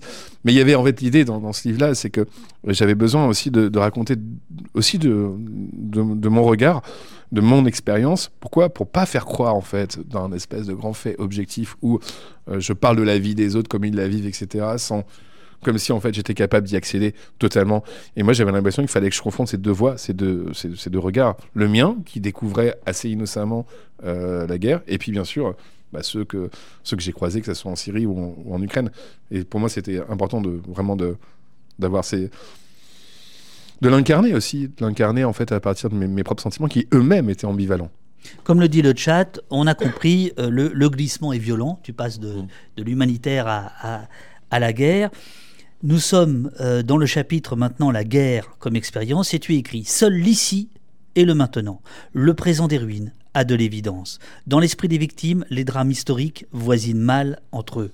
Quand les volontaires ukrainiens me montrent leurs ruines, je ne comprends que rien n'est comparable à leurs yeux. Moi, j'observe ce paysage sans trop de surprise, sans une ombre de sidération morale. J'ai l'impression d'être immunisé. Là, je dois préciser que donc euh, euh, tu expliques que au fil de tes, de tes voyages, euh, il y a une forme de familiarité avec la guerre, euh, tu, de, de, euh, tu, tu, tu, l'impression d'être immunisé. Et ce qui fait que, est-ce que c'est une petite clôture que toi-même tu as créée? Ouais. Est-ce que je peux Ah, bah, réagir sur euh, Citadel Je te construirais intéressant de vivre la guerre à travers vos yeux sans faux courage. Les hommes surinent parfois littéralement dessus face à la terreur de ces moments. Alors là, je dis que moi, je m'accou- je m'accoutume, mais par exemple, lors du dernier, dernier séjour euh, dans le Donbass, euh, donc l'été dernier, euh, il se trouve que on arrive à côté dans la ville de Chassiviar, qui est euh, à côté de Bakhmut. C'était après la prise de, de, de donc une zone vraiment de, de front. Et quand la voiture arrive, en fait, euh, il se trouve que le, le conducteur a oublié de mettre son téléphone en mode avion. Et donc, euh, en fait, potentiellement en borne, enfin, j'imagine que c'est ça. Et donc, euh, euh, arrivé euh, pas très loin de l'endroit où il devait nous déposer, une première roquette qui explose, pas, tout à fait à, côté, etc. Et quand il nous dépose vraiment vers l'endroit, là, il y a une roquette qui explose vraiment très très près. Quoi. Donc, il fait demi-tour, il part en trompe, mais il peut, peut rien faire. Quoi. Donc, il est obligé de revenir. Il nous dit voilà, vous descendez, vous courez, etc. Votre, la base, elle est là. Quoi. Et donc, euh, bah, pile en descendant, évidemment, j'oublie mon gilet pare-balles dans le coffre, euh, je, je, prends- je prends mon sac à l'âge, et puis il y a une roquette qui tombe, en fait, juste, et c'est un mur qui nous protège, on a vraiment eu de la chance. Heureusement que les Russes n'étaient pas très précis à ce moment-là. Et, euh, et quand on ouvre la porte, la première chose, pour que je dise ça, c'est que la première chose que j'ai demandé à la personne qui m'ouvre la porte, qui est une jeune femme, euh, vraiment courageuse, médecin du front, euh, et elle qui nous dit euh, Welcome, vous arrivez au meilleur moment, quoi. Super. Et moi, la première chose que je lui dis, t'as des toilettes ou pas? Parce que j'avais vraiment envie de, j'avais vraiment envie d'aller, aux toilettes. toilettes, quoi. ouais. Elle me dit non, désolé, il va falloir que t'attendes un peu parce que hum, là, tu vois, c'est un peu turbulent en ce moment. Et en fait, j'ai pas pu attendre, donc du coup, je suis vraiment sorti euh, et je, je me suis pas uriné dessus, mais, euh, mais j'ai pissé de- dans, dans un endroit un peu bizarre et je me suis dit à ce moment-là, j'espère que c'est pas maintenant qu'il va m'arriver un truc, ça serait un peu con, quoi. Bref, c'est tout, tout, toujours- tout ça pour dire que bien sûr qu'en fait la question de la peur, même si j'ai tendance à dire qu'on s'y habitue, etc., c'est pas vrai. Enfin, on, s'habitue à certaines choses. C'est-à-dire que le seuil de, de tolérance de la violence a, brutalement changé. Une histo- je crois pas que je la raconte dans, ce livre-là, mais elle m'a marqué en fait. elle m'a fait peur de moi-même. Euh, C'était en retour de, Syrie. J'étais allé à Notre-Dame-des-Landes, une manifestation à Nantes pour, euh, contre l'aéroport de Notre-Dame-des-Landes. Et je me souviens que c'était une émeute assez importante. Euh, et là, je vois quelqu'un à côté de moi qui tombe par terre, direct quoi. Et franchement, je l'ai regardé. Ouais. Après, il y avait des gens qui sont rapidement arrivés vers, vers cette personne. hein. J'ai regardé, j'ai pas su si euh, la personne était vivante ou morte quoi. Vraiment, elle était tombée littéralement par terre. Et en fait, je me suis aperçu que j'ai jeté un coup d'œil, j'ai vu qu'il y avait des gens, et j'ai redressé la tête comme si il s'était presque rien passé. Et là, euh, ça n'a pas duré, hein, ça a duré quelques secondes. Je me suis dit. Oh mais c'était effroyable. Mais j'ai dit, mais en fait, tu commences à tolérer absolument, absolument la violence. Et donc ça, c'est quelque chose que j'essaye de, de, de réfléchir, même si sur place, forcément, en fait, tu, euh, tu finis par, euh, par la banaliser. Tu finis aussi par repérer aussi un peu plus précisément là où il y a danger, là où il n'y a pas danger. Euh, et tu finis aussi, bah, parfois, par le nier complètement. Je me souviens de, de j'ai un bon sommeil. Euh, et parfois, de, de dormir, je me réveille le matin, suis- enfin, j'ai l'impression d'avoir super bien dormi, alors qu'il y a- pu y avoir des attaques pas très loin. J'ai rien entendu, quoi. Alors que ça fait du bruit quand même, enfin, ça, les déchire quand même. Et, euh, et voilà, donc je sais pas si c'est une forme d'insouciance ou je sais pas, ou je saurais pas trop comment le dire. Et en même temps, c'est ce qui me montre que euh, c'est une expérience que je peux vivre parce que j'arrive globalement à la. à la- supporter. Ce qui est inquiétant aussi, hein, c'est-à-dire que j'ai pas envie d'être désensibilisé, j'ai pas envie d'être insensible à, à ce qui est en train de, de se passer. Tu vois, c'est vraiment un- là encore quelque chose d'un peu ambivalent en fait. Et euh, justement, la, question des, des- émotions, euh, elle, est, elle est au cœur de ton ouvrage. Euh, tu écris page 100, euh, les émotions ont un caractère dynamique. Il arrive qu'elles saturent, qu'elles saisissent entièrement celui qui les subit. Donc là, c'est après un, un témoignage d'une- femme en, en- en Syrie qui, qui pleure de colère parce que sa maison a été traversée par un, par un obus. Les émotions terrassent continues-tu Elles mettent en échec les capacités langagières, la pensée et l'action de cette vieille dame. L'impuissance et l'incompréhension hurlent en elle. Ces larmes sont d'abord l'expression d'un refus de comprendre. Elle met le monde à défaut. Elle met le monde à défaut. hein. Ça, c'est quand même quelque chose qui revient euh, chez toi souvent. Pourquoi tout ce mal lui arrive-t-il? C'est l'incompréhension du juste. Il est impossible d'adhérer à son actualité au malheur qu'il inflige. Ouais, je me rappelle encore vraiment de cette, vieille dame qui avait, euh, qui, enfin, qui avait perdu plusieurs de ses, euh, plusieurs de ses enfants, qui montrait euh, l'obus qui avait traversé le salon, qui, et qui, qui n'avait, n'avait pas d'autres, pas d'autres mots, pas d'autre rationalisation que, que des larmes. Et les larmes, en fait, sont évidemment une communication, enfin, disent, disent véritablement quelque chose. Et ça, je enfin, en Syrie ou en Ukraine, euh, je, l'ai- perçu et parfois avec un silence qui est, lourd. Euh, en Ukraine, euh, je prends, je la ville de Kharkiv, qui était, encore une fois, hein, quand les Russes étaient autour, j'avais dans des endroits, des espèces de, de bâtiments complètement effondrés, où euh, soit il y avait des gens qui vivaient dans des espèces de caves, euh, mais je sais pas, des, des caves vraiment toutes petites, euh, les uns sur les autres, mais en silence. Et quand j'arrivais, je la regardais, moi je me sentais un peu indigne d'avoir ce, ce rapport, espèce de, de visite du, visite des ruines c'était un moment un peu un peu difficile mais il ne parlait pas il me disait cette fois-ci là c'était même pas des larmes quoi que ce soit c'était un abattement absolument profond et je me souviens d'une autre fois aussi pareil toujours à Kharkiv où euh, on allait distribuer euh, des, euh, des colis alimentaires à des personnes, les rares personnes qui étaient restées sur place, soit parce qu'elles étaient trop vieilles, soit parce qu'elles étaient malades, soit parce qu'elles voulaient pas quitter leur chez-soi. Euh, et je me souviens d'un- monsieur qui était complètement enfin, handicapé, qui était tout seul dans son salon, c'était un bordel euh, énorme, etc. On lui, on, lui donne à manger. Et en fait, moi, à ce moment-là, en fait, c'est pas que je, je prends une, forme d'empathie pour ce, pour ce monsieur-là. En fait, je quitte le truc à cause de l'odeur. C'est-à-dire qu'en fait, il y a une, y a une espèce de, enfin, ce que je viens essayer de dire ici, c'est, c'est comment tu saisis en fait des, des énoncés qui se disent pas. Euh, et dans lequel tu es dans un rapport de pure asymétrie. Parce que moi, je reste quand même un visiteur, je reste quelqu'un qui reste pas très longtemps, quelqu'un qui passe, quoi, qui côtoie des vies ravagées. Euh, et, et je trouve que c'est, dur, en fait, de, de faire objecti- objectiver ces, ces paroles-là et, et de, de dire ce qu'elles témoignent, en fait, du vécu de, de- la situation. Tu, tu fais pas que côtoyer d'ailleurs, parce que de temps en temps, euh, si on revient au début de, euh, de notre entretien sur la, la- la position qui est la tienne, euh, tu es parfois un, un- un observateur participant. Là, tu parlais du lait tout à l'heure, hein, que- du lait que vous alliez chercher. Euh, non seulement vous y alliez parce que c'était un moment de, de parenthèse euh, avec ton, ton copain d'a- d'alors, mais c'est aussi une façon de ramener du lait euh, au campement. Donc tu participes à l'effort de guerre d'une certaine manière, à certains moments. Oui, oui, en, Syrie, euh, en tout cas, surtout au début, euh, il y avait quand même cette idée. Enfin, moi, très clairement, pour être, euh, pour être clair, je soutenais, je soutenais l'armée syrienne libre, en tout cas politiquement. et donc, évidemment aussi, je pouvais pas arriver dans des, dans des endroits comme ça, autant ravagés, où il manquait vraiment. Franchement, il manquait vraiment de, de tout. Donc, il y avait aussi bah, une aide humanitaire. Donc, on avait ramené, je me rappelle, des, boîtes de lait, un camion de boîtes de lait pour enfants, etc. Donc, il y a des formes de bah, l'expression en fait de, de formes de, de, de solidarité. euh, en, Ukraine, je l'ai beaucoup moins fait parce qu'ils n'ont pas les mêmes besoins en termes de nécessité hein, première. Mais euh, je me souviens que justement toujours sur Chessivillard, euh, avec un ami, on avait ramené euh, euh, des, des boissons énergisantes, euh, des bars. Euh, des barres euh, chocolatées vegan parce qu'il y avait dans le groupe une vegan Euh, et, euh, et moi j'avais pris du café des choses comme ça sauf que je me suis aperçu en arrivant que j'avais pris du déca que j'avais pas su lire la bonne étiquette en, en russe. Et donc le truc avait servi absolument à rien. Mais il y a des formes de dons contre enfin je dirais euh, parce que aussi nous accueillent et prennent en charge notre sécurité. Il y a aussi quelque chose de l'ordre d'un rapport vraiment purement humain de Bien sûr, bien sûr, bien sûr. Dans un monde écroulé, les corps se redressent. L'expérience de l'effondrement du monde, tu vois. hein. euh, micro coupure mais ça tient non? une micro-coupure. Ah, mais Ah ça non. y est, mais non, non, mais, ça tient. Voilà, non, non, ne t'inquiète pas. Petit lag, euh, voilà.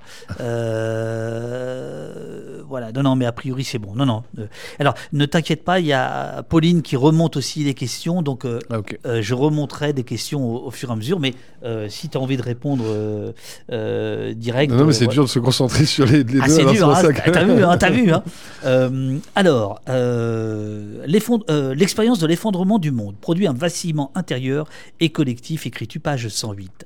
Le rapport quotidien aux bombes et à la mort rend la vie profondément intranquille. Mais, chose étrange, il arrive d'être traversé par un tout autre sentiment, il me faut le nommer, il arrive que la sidération côtoie le plaisir. Ouais. Quel plaisir? Le plaisir de la destruction, le plaisir euh, Ouais, non mais euh, du surpassement, le plaisir euh, Mhm. de l'exclusivité? Bah ouais, le plaisir. d'être- Je crois qu'il y, y a un truc, j'ai un peu honte de le dire parce que c'est un sentiment sur lequel je voudrais vraiment lutter. hein. Euh, mais le sentiment là aussi d'être au cœur de d'être au cœur de l'histoire. Euh, et il y y a quelque chose de l'ordre, un truc que tu j'arrive j'arrive pas à, contrôler quoi, en disant ah tiens, je, je- suis arrivé pardon à être à cet endroit-là, euh, là où en fait l'histoire actuelle est en train de, de se faire. Et euh, il y a un autre plaisir. C'est horrible de le dire de cette façon-là, hein, mais euh, je préfère être euh, direct. Euh, Il y a aussi le plaisir d'échapper en fait à, à la catastrophe.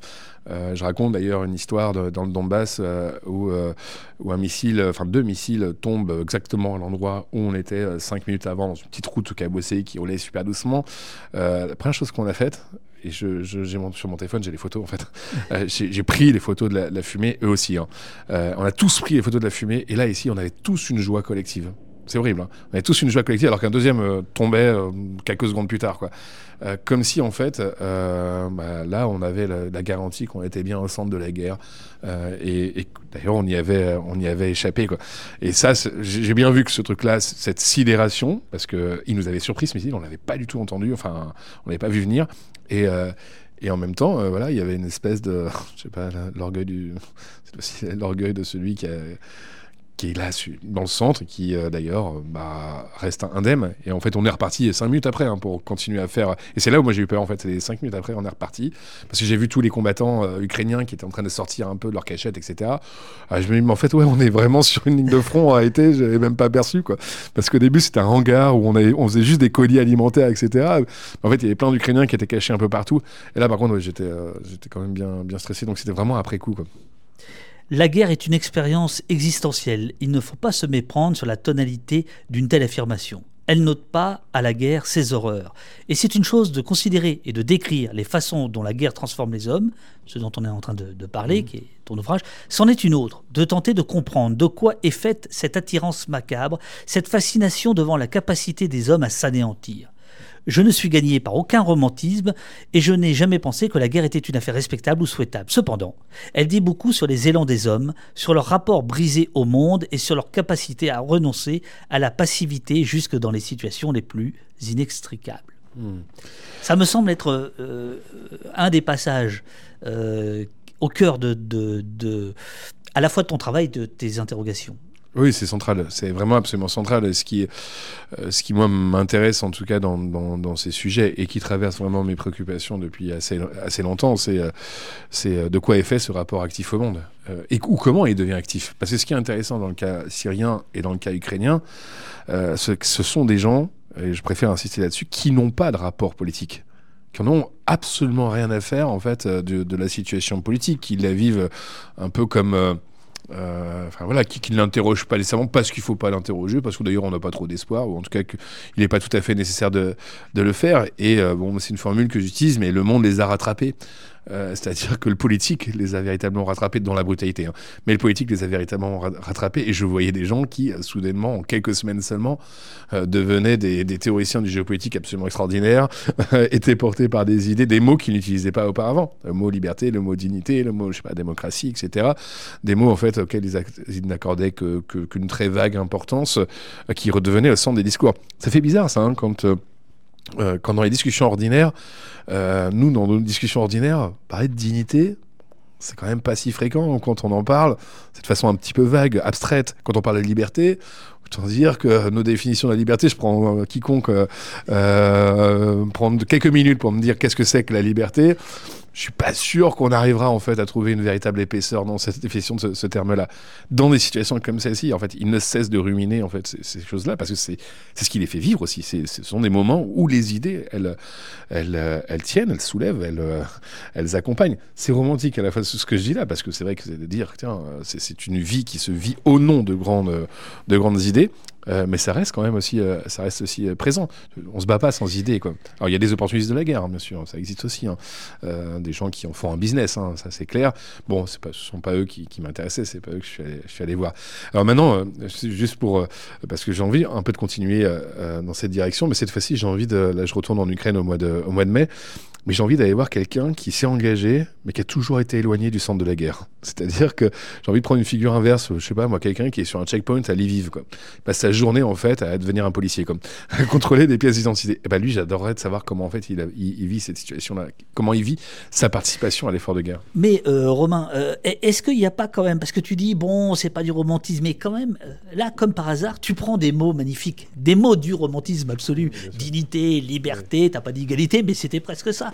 Euh, euh, dans la guerre, il y a aussi euh, ce que tu appelais tout à l'heure la crasse. Euh, alors il y a quelques, bon, il y a quel- il y a- il y a- il y a- il y a quelques soldats euh, qui, euh, bon, tu racontes très bien hein, les, les- les- les sales coups qui peuvent être faits parfois pour une, une ration de, alimentaire, enfin voilà, des, des- des trahisons, etc. Mais c'est pas le cœur de ton, de, de ton propos. Mais est-ce que tu, tu n'aurais pas gagné à, à revendiquer peut-être un peu plus ton romantisme? Ouais, en fait, je le- bon, moi, euh, très clairement, j'ai évidemment, euh, philosophiquement et politiquement, euh, une petite fibre ro- romantique, c'est clair.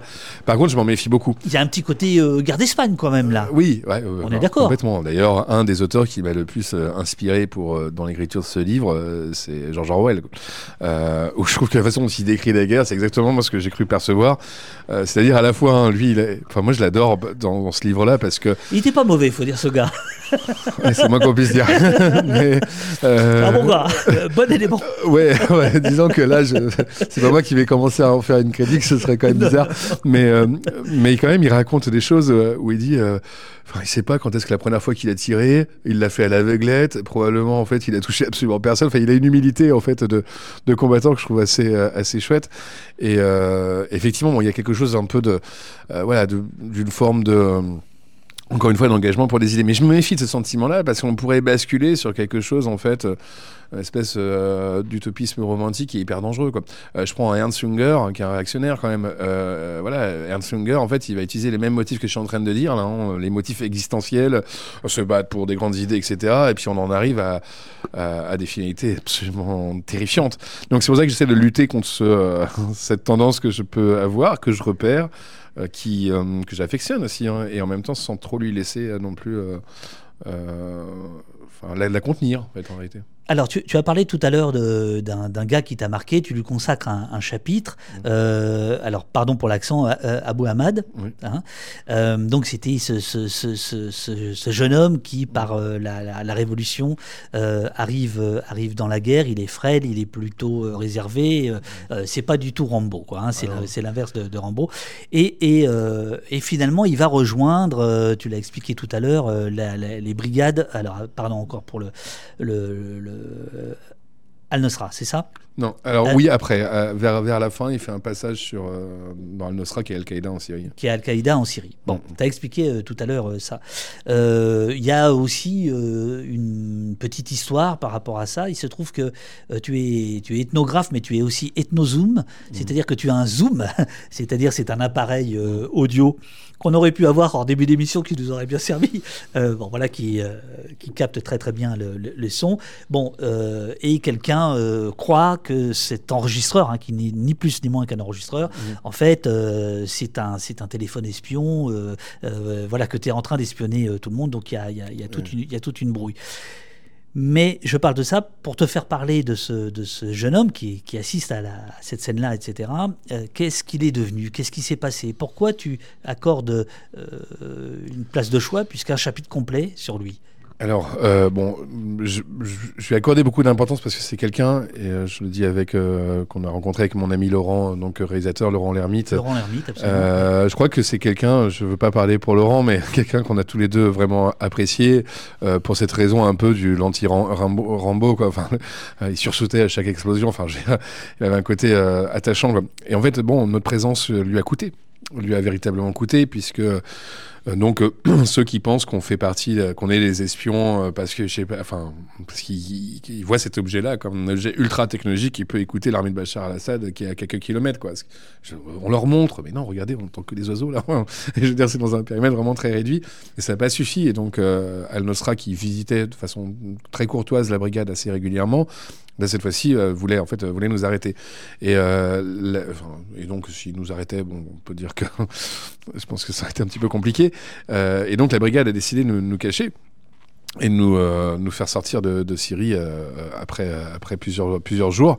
Et euh, bah, ils ont eu des conséquences. C'est que Al-Nosra les a accusés de complicité avec, euh, avec les gouvernements étrangers, etc. Et donc, euh, plusieurs personnes ont, ont été tuées. Et, euh, et Ahmad fait partie des, des personnes qui a été emprisonnées pendant, pendant plusieurs semaines dans des cellules d'Al-Nosra. Je me souviens l'avoir eu au, téléphone quand il était en train de, de, de sortir de de la prison d'Al-Nosra et je voyais que bien sûr qu'on avait, on avait un rapport troublé parce qu'il se demandait si moi j'étais pas quelqu'un de la euh, d'un service de renseignement euh, quelconque quoi et, et euh, je lui disais ouais je reviendrai bien en Syrie. Il me dit oui viens viens. Mais en fait même moi je lui faisais plus confiance. En fait notre confiance à tous les deux a été atteinte. C'est-à-dire que moi j'avais trop peur en fait de, de retourner et puis qu'il me livre euh, à Al-Nosra et, euh, et inversement lui je crois qu'il a il a il a cru que j'étais quelqu'un de euh, probablement enfin qu'on était avec Laurent des, des, des gens des renseignements c'était bizarre.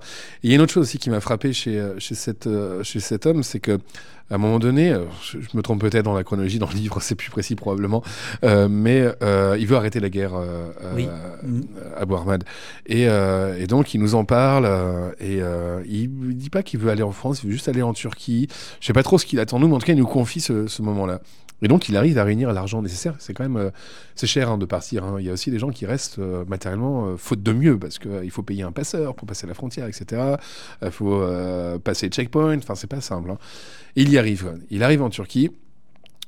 Et là, il se dit, bah, je vais me mettre dans l'humanitaire parce qu'il a quand même pas envie d'oublier la Syrie. Donc, euh, euh, donc euh, il essaye de faire le tour des associations humanitaires, etc., pour donner, proposer son, ses services. Sauf qu'en fait, Abu Ahmad, c'est quoi? C'est un ancien combattant. Enfin, il est vu comme un combattant, en plus islamiste.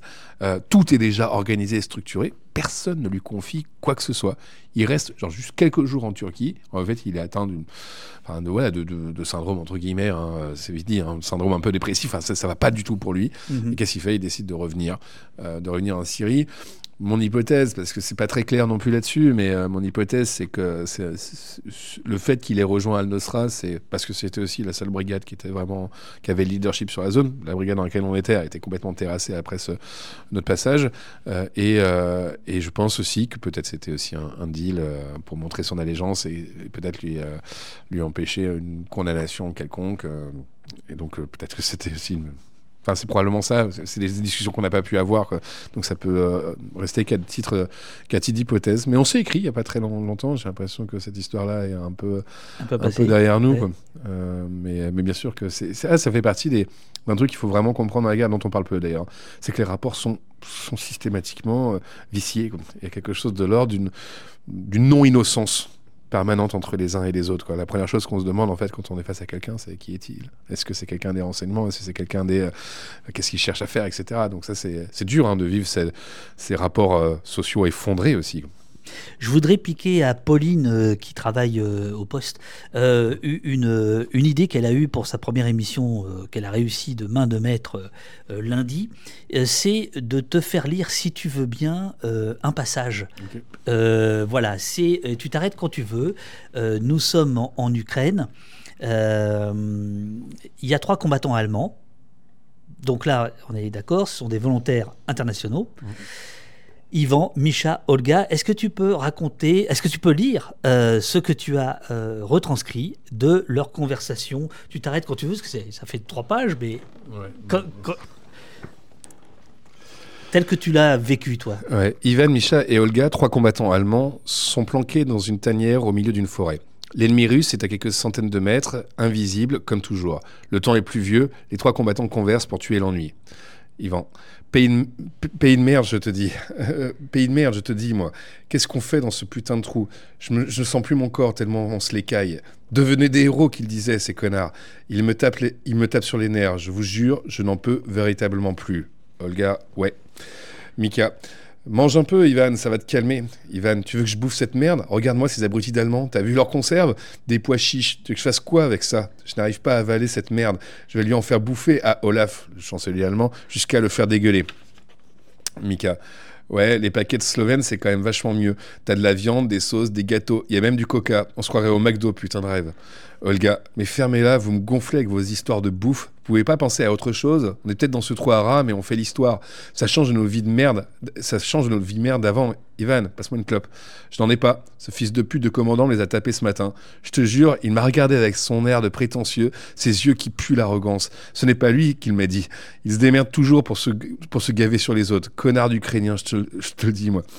Mika, ouais, avant-hier, je le voyais, il s'empiffrait de barres chocolatées à en vomir.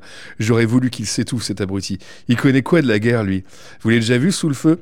Comme par miracle, je ne vois jamais sa gueule quand, on est, quand, on- quand c'est chaud. Bon, euh, je sais pas s'il faut que je continue, mais... Et, ainsi de suite. Euh, voilà. ainsi de suite, parce que ouais, je trouve que ce, di- ce dialogue, il dit tellement de choses, en fait, euh, euh, sur l'espèce de, de moment un peu ordinaire dans, dans un trou, parce que c'est souvent dans un trou où on se les caille. euh, sont- que tu, tu vois, en te lisant, alors évidemment pas avec le McDo, mais en te lisant, je pensais euh, aux tranchées, moi. Je- je- quand, quand ils disent putain de trou, enfin, tu te dis que la guerre, a- a- la Ah permanence, elle est là. C'est-à-dire que on va se mettre à parler de bouffe, on va se mettre à parler de. de- Ah bah, la bouffe, c'est le truc, c'est un des trucs les plus importants et, et les pieds secs. hein. Euh, mais, euh, mais effectivement, bah là, on est vraiment dans, dans des trous. Enfin, on est dans les tranchées quand même en, en, en Ukraine. Il y a vraiment des. euh, mais effectivement, bah déjà, vous vous emmerdez. Vous pouvez presque pas fumer parce que il faut pas. Enfin, vous pouvez pas bouger. Vous pouvez pas. Enfin, vous fumez, hein, mais un peu, un peu discrètement, etc. Et, et effectivement, bah, la bouffe, c'est le truc vachement important, c'est qu'est-ce qu'on mange, effectivement. Alors moi, ça, ça m'a fait rire de voir, alors attends, les Slovènes, eux, c'est génial. Euh, Alors, parce que il y a des trucs. les Anglais, c'est le pire. Enfin, voilà, il y a, des- trucs euh, euh, qui est important, c'est que le, McDo, par exemple, apparaît comme le paradis, et on peut pas leur en vouloir, honnêtement. Ah oui, non, et puis alors, c'est plusieurs fois qu'on m'a dit ça. C'est la première chose que je Oui, tu- quand je vais arriver. Plus- euh, plusieurs fois, tu euh, parles du McDo, enfin, Ouais. il te parle du, du McDo comme euh, Ah, c'est la première chose qu'ils vont, qu'ils vont aller euh, manger, quoi. Probablement. Enfin, ouais, ouais, non, ça c'est. Et tu nous parles aussi de ceux qui reçoivent dans leur ration du coca en, en- Ah oui, en, en poudre. comme- En poudre Ouais, du ouais. coca en poudre. Du coca en poudre. Et, et je sais plus pourquoi ils se plaignaient, c'est qu'ils avaient, ils avaient bon. rien pour. Ouais, c'était pas bon. Puis je crois qu'ils avaient rien aussi pour pouvoir le. En fait, le consommer, quoi. Enfin, je sais pas, je sais quoi, ouais, plus, je sais plus Voilà, quel ouais. était le problème, mais. euh, C'est ça. Euh, mais en fait, ça les embêtait vraiment parce qu'en fait, il y avait des colis alimentaires qui étaient pensés, mais qui étaient complètement inadaptés à la situation réelle dans laquelle ils étaient. quoi. Et alors, dans ces phrases qui ont l'air de rien, dans ces discussions qui ont l'air de rien pour nous, Mm. en fait, il y a, euh, tu, tu l'as lu, euh, il y a celui qui dit on est en train de faire l'histoire. hein. Donc, euh, entre deux histoires de, de- de- de bouffe, et euh, un peu plus loin euh, dans, dans ce dialogue, il y a Micha qui dit Arrête tes conneries, de toute façon, t'as jamais eu de vie, toi. Il parle à Ivan. Toi, tu faisais quoi en Allemagne? Tu trimais comme un connard pour trois brindilles. Pff. Et puis, on a toujours passé notre temps à perdre la vie. Quitte à me trahir, je préfère ici, au moins je fais quelque chose d'utile. Ouais, cette phrase, elle est hyper importante. D'ailleurs, Mika, lui, il était euh, euh, vendeur dans un concessionnaire euh, BMW en Allemagne. Quoi. Et franchement, alors Oui, après, je découvre sa vie un peu plus tard, qui est au fur, au fur et à mesure d'un autre voyage. Où, en fait, lui, du coup, est resté en Ukraine, s'est fait virer par l'armée ukrainienne. hein. Il reste en, en Ukraine, s'est marié avec une jeune ukrainienne, avait une femme et deux enfants, ou, ou je sais plus, en Allemagne. Lui, il s'est refait une vie, quoi. Il s'est refait une, euh, il s'est complètement, concrètement refait une vie. Et cette fois-ci même, il est sorti, euh, a priori, euh, des, des questions militaires. Mais voilà, cette phrase-là, pour moi, elle est, elle dit, enfin, elle dit vraiment beaucoup de choses. elle dit beaucoup de choses. C'est pas un résumé du livre, mais, mais pas loin. Mais pas loin. Ouais. Et, et- et ce qui est, ce qui est, ce qui est fascinant pour quelqu'un qui n'a pas, qui a pas connu la guerre, je suis allé une ou deux fois sur des théâtres de, mais plutôt des camps de réfugiés, etc. Moi, j'ai trop peur, physiquement trop peur. Euh, c'est que là, on comprend, on comprend euh, par ce dialogue de, de- de deux pages, on comprend vraiment euh, beaucoup de choses, quoi. C'est-à-dire qu'à la fois le, euh, le- L'instinct de survie à parler de bouffe parce qu'il n'y en a pas, et puis tout d'un coup euh, avoir une, euh, une analyse sociale, sociologique en fait de, de ce qu'on de ce- de ce qu'on est. Mais ça, c'est. Enfin. Partout, je trouvais que c'était assez commun en fait de revoir des, conversations de ce, type, quoi. À la fois euh, quelque chose de, complètement d'ordinaire où on parle évidemment de la petite administration, de la, vie quotidienne, où quand même c'est des sujets en fait qui sont importants. Euh, je prends les clopes, par exemple, les cigarettes, pardon. Euh, bah, en avril 2022, euh, c'était super dur d'acheter des cigarettes. Et franchement, s'il y a un truc que vous faites, je suis désolé, j'en cite pas, hein, mais s'il y a un truc que vous faites euh, dans ces endroits-là, c'est que vous fumez tout le temps, quoi, pour, pour tuer le temps. Euh, tout devient en fait une espèce d'aventure un peu difficile à accomplir. La moindre, je sais pas, la moindre nécessité quotidienne euh, bah, suppose une grosse organisation pour pouvoir euh, obtenir la, chose, ça, ça fait partie en fait de cette, espèce de micro-économie quotidienne de, la guerre. Elle, joue dans les interactions. Et en même temps, à côté de ça, donc on pourrait se dire, bon, acheter un paquet de clopes, c'est quand même pas très intéressant qu'on passe une heure et demie dessus. En même temps, en fait, il y a, y a, y a, il y a- t'es en train de faire l'histoire. Donc c'est-à-dire que là, on est dans, dans quelque chose de Et hyper pourtant, vaste. et, et pourtant, Micha, il te pose, euh, il te pose problème. Tu, tu écris en sociologue de l'intime. Hein J'espérais trouver des tensions qui traversent n'importe quel humain. Mais Micha n'est pas de cela. Sa vie entière est tendue vers le présent des combats, concentré sur les buts qu'il s'est donnés. Le sens du devoir paraît toujours l'emporter. Il superpose la vie aux règles et aux exigences de la guerre. Et là, là, là, là, il y a du het. C'est un comportement de soi. Euh, Un contournement, pardon. C'est un contournement de soi. Alors là, sur le coup, Mika, c'est vraiment l'inverse d'Armad, c'est Rambo. C'est la carita- la ah ouais. caricature. Caricature, il arrive, euh, il est évidemment, en plus, il est suréquipé parce qu'il a ramené ça d'Allemagne, euh, donc c'est vraiment, il a vraiment la tête du, du bon, euh, du bon militaire, etc. Et puis quand il parle, il est toujours euh, très content de montrer des vidéos, il est très content de d'en ajouter en fait énormément sur sa bravoure. Ça, c'est une des caractéristiques hein, c'est quand vous entendez témoignages de guerre, il faut savoir qu'il faut les prendre toujours avec une précaution immense, euh, parce que souvent les gens racontent vraiment. Euh, un paquet de, un paquet de bêtises, surévaluent, surjouent complètement ce qu'ils ont pu faire. Enfin, quand ce ne sont pas des, des propos qui sont mensongers, ils sont très souvent amplifiés. Quoi. C'est vraiment, ça c'est fou, hein. y compris d'ailleurs, hein, même ça peut être le cas chez des gens qui sont comme moi, hein, des gens extérieurs à la guerre et qui vont juste la visiter pour du journalisme ou pour autre chose. Quoi. Mais bref, lui, Mika, voilà, c'est quelqu'un comme ça. Et donc, à un moment donné, je me dis, bon, je vais quand même essayer de trouver un, moment où euh, il y a un peu une faille, un moment où il y a un peu quelque chose de l'ordre du doute, il y a un moment un peu de. Et j'y arrivais, euh, franchement, pas, quoi. Euh, ce qui a été le contraire avec, bah, je crois que c'est le chapitre d'après, ou le, non, le, de, chapitre encore après, d'Alésia, de Dnipro, où là, c'était une très, très belle rencontre. C'était pas une combattante, elle, elle aidait au niveau humanitaire, sur un truc de réfugiés, enfin, pour accueillir, pardon, les civils réfugiés. Et elle, moi, elle m'a beaucoup touché parce que à la fois, elle était complètement investie euh, dans, cette guerre, et en fait, elle, acceptait de dire tout ce qu'il a, tout ce qu'il a traversé dans euh, euh, dans ce qu'il était en train de vivre. Elle m'a fait même lire des passages de son, de son journal intime où on l'entend raconter à la fois qu'elle est, qu'elle est complètement terrifiée, qu'elle est complètement déprimée, qu'elle est euh, et parfois au contraire complètement aussi un peu euh, un peu exaltée. Alors elle, c'est effectivement un peu l'ange qui traverse le, livre tout d'un tout coup. Mais je reviens à Micha deux secondes. Euh, pardonne-moi parce que parce que Micha dont dont tu viens d'expliquer qu'il avait refait sa vie, en fait on comprend qu'il a refait sa vie parce qu'il pouvait pas retourner tellement en Allemagne puisque une plainte pour violence familiale sur sa femme et sa fille avait été déposée. Micha n'a plus d'autre choix que de construire une autre vie ici en Ukraine, d'oublier l'ancienne, de s'en laver, de lui tourner le dos. Mm. C'est une autre réalité de la guerre. Les plus vils et misérables ont toujours quelque chose à gagner et on en trouve beaucoup dans ces bataillons d'internationaux. Puisque là, il y a des gens qui prennent des missions en cours de route. On parle effectivement de, de, volontaires, hein, de mm. combattants volontaires, locaux et internationaux. Bon, là, Micha, c'est un, un, Allemand qui vient combattre euh, en, en, Ukraine. Euh, alors c'est un super passage parce que tout d'un coup, ce Micha dont tu, tu, nous en dis pas grand bien, mais enfin quand même, on, partage son quotidien. Et paf, il y a ce truc qui tombe.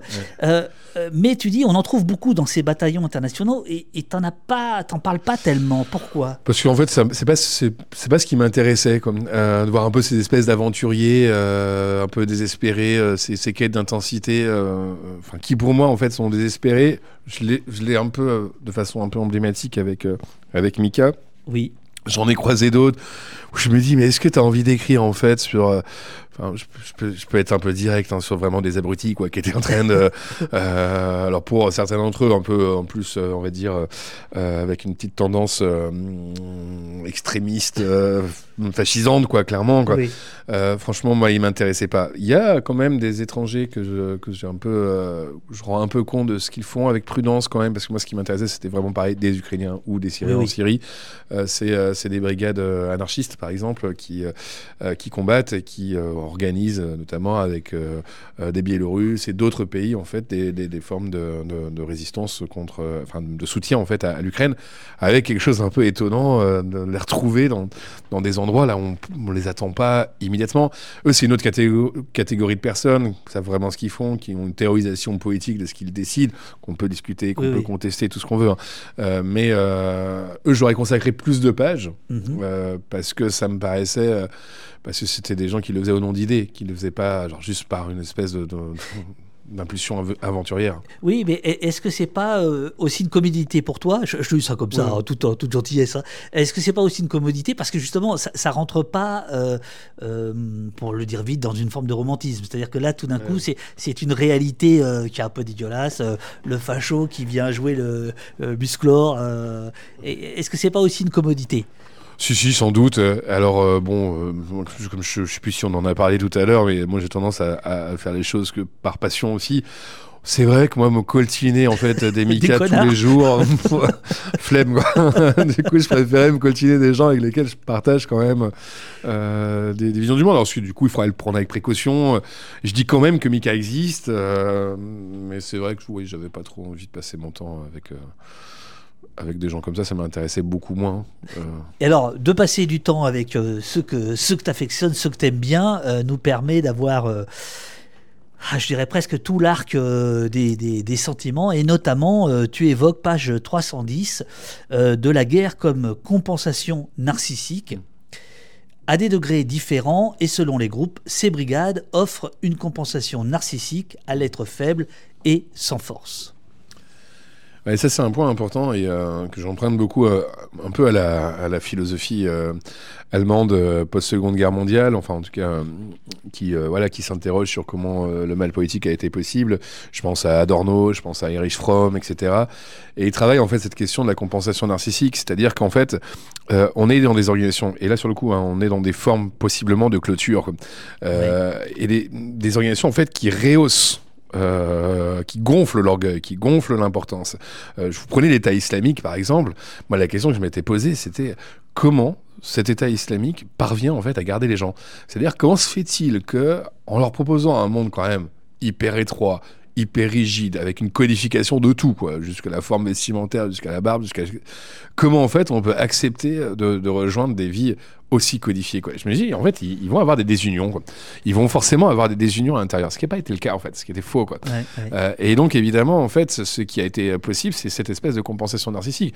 Quand vous étiez dans l'État islamique, vous imaginez, vous rejoignez euh, ce, groupe-là, vous étiez complètement, je prends un, je sais pas, un djihadiste français, par exemple, qui le rejoint, vous étiez absolument insignifiant socialement, voire même vous faisiez l'expérience assez quotidienne de l'humiliation, etc., dans, dans votre vie quotidienne. Soudainement, vous êtes l'ennemi public international numéro un du, monde entier, quoi, des États-Unis, etc. Soudainement, en fait, euh, vous avez, euh, enfin, il jouait beaucoup là-dessus, quoi. Soudainement, vous êtes en train d'occuper une, une, place mais gigantesque dans l'histoire en quelques semaines seulement, quoi. C'est, c'est, fascinant. Ça, c'est de la compensation narcissique. Et donc c'est aussi, euh, c'est concentré sur les solidarités euh, entre les, frères d'armes entre guillemets quoi. Euh, là aussi en fait ça, le moi faible et sans force, il peut s'en remettre en fait à une espèce de grande unité, de grande solidarité, de la famille des combattants, etc. Enfin le mot famille par exemple revient tout le temps, c'est-à-dire le fait qu'on ait une famille, etc. voilà, ça contraste avec quoi? Avec la solitude d'auparavant, avec justement sur le coup l'absence en fait, ou la désunion générale que l'on peut peut vivre euh, les uns et les autres d'ailleurs, dans, les temps de paix. Donc euh, c'est ça moi qui, qui m'intéresse euh, un peu. Mais je me souviens d'une phrase d'Irish Fromm, si je me trompe pas, les gens tôt ou tard, en fait, pour faire face à l'isolement moral, ils chercheront toujours une compagnie, même la plus exécrable. C'est-à-dire qu'il y a un peu cette idée que l'isolement moral, en fait, évidemment, produit, comment dire, une fragilité, un, vacillement, pardon, intérieur qui est vraiment fort et on va toujours chercher une compagnie, même la plus dégueulasse. C'est fort possible. Euh, là, tu parles du, Front islamique. Alors, c'est un point euh, mystérieux. Euh, passionnant que tu, que tu abordes, parce que évidemment là il y a, y a, une dimension supplémentaire, puisque, enfin pas besoin d'expliquer pourquoi, voilà, alors, il y, a, beaucoup de questions. D'abord, il y a un premier point, c'est qu'il y a ce que tu viens de nous dire, la compensation narcissique, mais à la limite, on pourrait dire, ça, ça peut être presque valable pour tous les camps. Mmh. Euh, et il y a la question religieuse, mmh. dont on pense visiblement à tort, qu'elle est centrale mmh. euh, dans le, chez les combattants du, euh, Front islamique. Et en fait, tu dis pas tant que ça. Pas tant que ça. Oui, complètement. Et alors, je le dis euh, avec précaution parce que moi, parler en fait euh, de la question du registre religieux, c'est toujours compliqué, surtout quand on parle de l'islam dans un contexte, euh, dans une atmosphère quand même assez, assez islamophobe, c'est toujours un, bah, peu, un peu difficile. et en même temps, et je pense que c'est très clair, quand je demande, quand j'analyse les choix, les motifs de choix des brigades, le registre religieux, c'est certainement pas en fait le premier thème qui m'est euh, qui m'est évoqué. On me dit quoi? On me dit bah j'ai mon cousin qui est euh, qui est là-bas. Euh, on me dit que matériellement c'est quand même une brigade qui a des armes donc ils peuvent vous donner au moins une calage qui fonctionne, ce qui n'est pas le cas de d'autres brigades, qui m'assurent en fait d'être au premier, enfin dans les premières première zone de conflit parce que si voilà pareil vous, vous êtes vous êtes dans une brigade et il faut garder un checkpoint à 50 km du front c'est pas trop ce qu'on s'attend de faire quand on veut défendre un pays enfin ou en tout cas quand on veut faire faire la révolution. Euh, et euh, donc dans les ordres de grandeur de la guerre, la présence en fait euh, au centre est vraiment, oui, tu, vraiment important. Tu, écris page 336. En ce qui concerne Al-Nusra, les jeunes Syriens qui le rejoignent le font moins pour son projet religieux que pour sa réputation et sa puissance militaire. Oui, complètement. Vraiment, c'est. Donc c'est plus par opportunisme que par euh, Exactement. Alors ça ne veut pas dire que par ailleurs après il n'y a pas de socialisation en fait au motif religieux. Évidemment, enfin moi beaucoup de personnes, dont Ahmad, Abu Ahmad dont on a beaucoup parlé, mais pas que lui, hein, euh, qui avant euh, avant la, guerre bah, étaient musulmans, mais euh, bon, euh, ne priaient pas nécessairement, enfin, n'était pas, en tout cas, n'était certainement pas dans une lecture rigide de, et unilatérale de, de, l'islam. Je dis pas qu'il est là maintenant, je, ne sais pas trop, mais, euh, euh, mais évidemment, en fait, qu'il se socialise, qu'il redécouvre euh, la puissance religieuse euh, dans, dans, la guerre et au moment même de, l'effondrement. Et c'est là où évidemment il y a une, il y a une béance intérieure dans, dans, le fait de vivre systématiquement cet écroulement, cet écroulement du monde. Effectivement, le, registre religieux va, va, jouer un rôle important. Mais par exemple, bah, nous, notre traducteur, qui était un combattant un peu mercenaire, Bref, mais très très sympa. Mais lui, par contre, il était, euh, c'était vraiment, il était dogmatique. Euh, enfin, il était. Euh, alors lui, il savait qu'il faisait le djihad, quoi, euh, voilà. sur le coup, quoi. Euh, Donc et lui, s'il arrive au pouvoir, on est mal. Ouais, oui, oui, voilà. Ouais. mais lui, par exemple, eh bien, lui, c'était un des seuls qui pouvait écouter des prêches euh, qui écoutaient des prêches en fait régulièrement dans les moments de.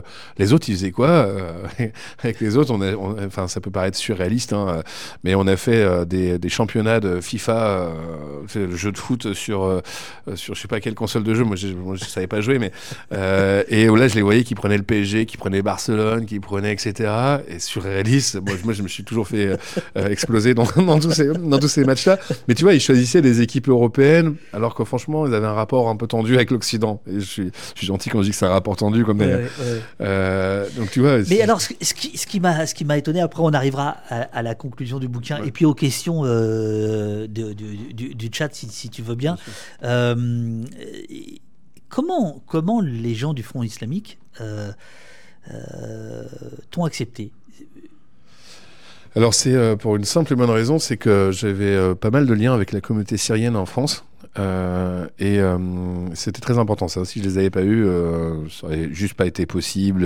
Et puis surtout là, quand il y a eu le problème avec tu, tu racontes, tu, tu, tu, racontes une scène, tu te retrouves avec une famille quelque part dans l'ouest de la France, mmh. avec un gamin qui veut partir. Alors oui, il n'est pas gamin, lui d'ailleurs, il est un peu, je sais plus quel âge il a, mais oui, je me retrouve dans une situation très embarrassante parce que parce que je pense que la personne qui nous reçoit, qui est un contact, qui est un contact important pour moi, ne, ne sait pas enfin je crois qu'on ne comprend pas ce qui est en train de se passer. Et donc nous accueille et on est je crois que moment de pas très pas très, je, je sais plus, je crois qu'on est au moment de, de Raqqa, euh, et lui veut, veut, rejoindre Raqqa et me demande si euh, je peux pas, il peut passer par mon truc humanitaire euh, de recherche, etc. pour y aller. non, comment dire, comment trouver des magistrats, non, c'est pas possible. et, et, bref, bon, ça c'était un peu surréaliste, quoi. Mais il y avait quand même cette idée de d'avoir des liens avec la, avec avec des Syriens, et donc j'étais recommandé par ces liens familiaux et qui faisait que bah, c'était recommandé par le cousin de, etc. Ça, c'était important parce que euh, quand il y a eu des, problèmes, à la fois dans l'accueil bien sûr, mais quand il y a eu des problèmes aussi, c'est qu'il y avait, euh, c'est pas seulement en fait, on va faire attention à des gens qu'on accueille euh, qui viennent de France, il y avait aussi, bah, ils sont, recommandés quand même par, par des gens de, la, famille. Et, et oui, et là aussi, peut-être que après. Euh, nous, on, on s'est montré avec Laurent, euh, avec Laurent l'ermite, on s'est montré quand même très très bienveillante. On, enfin, vous imaginez bien aussi qu'on n'est pas du tout, on, on, met, on problématise pas hein, ce qu'ils sont en train de nous dire. Enfin, je veux dire, il y a quand même une, une, manière de, euh, enfin, une manière de partager en tout cas leur, leur cause qui, qui me paraît évidente.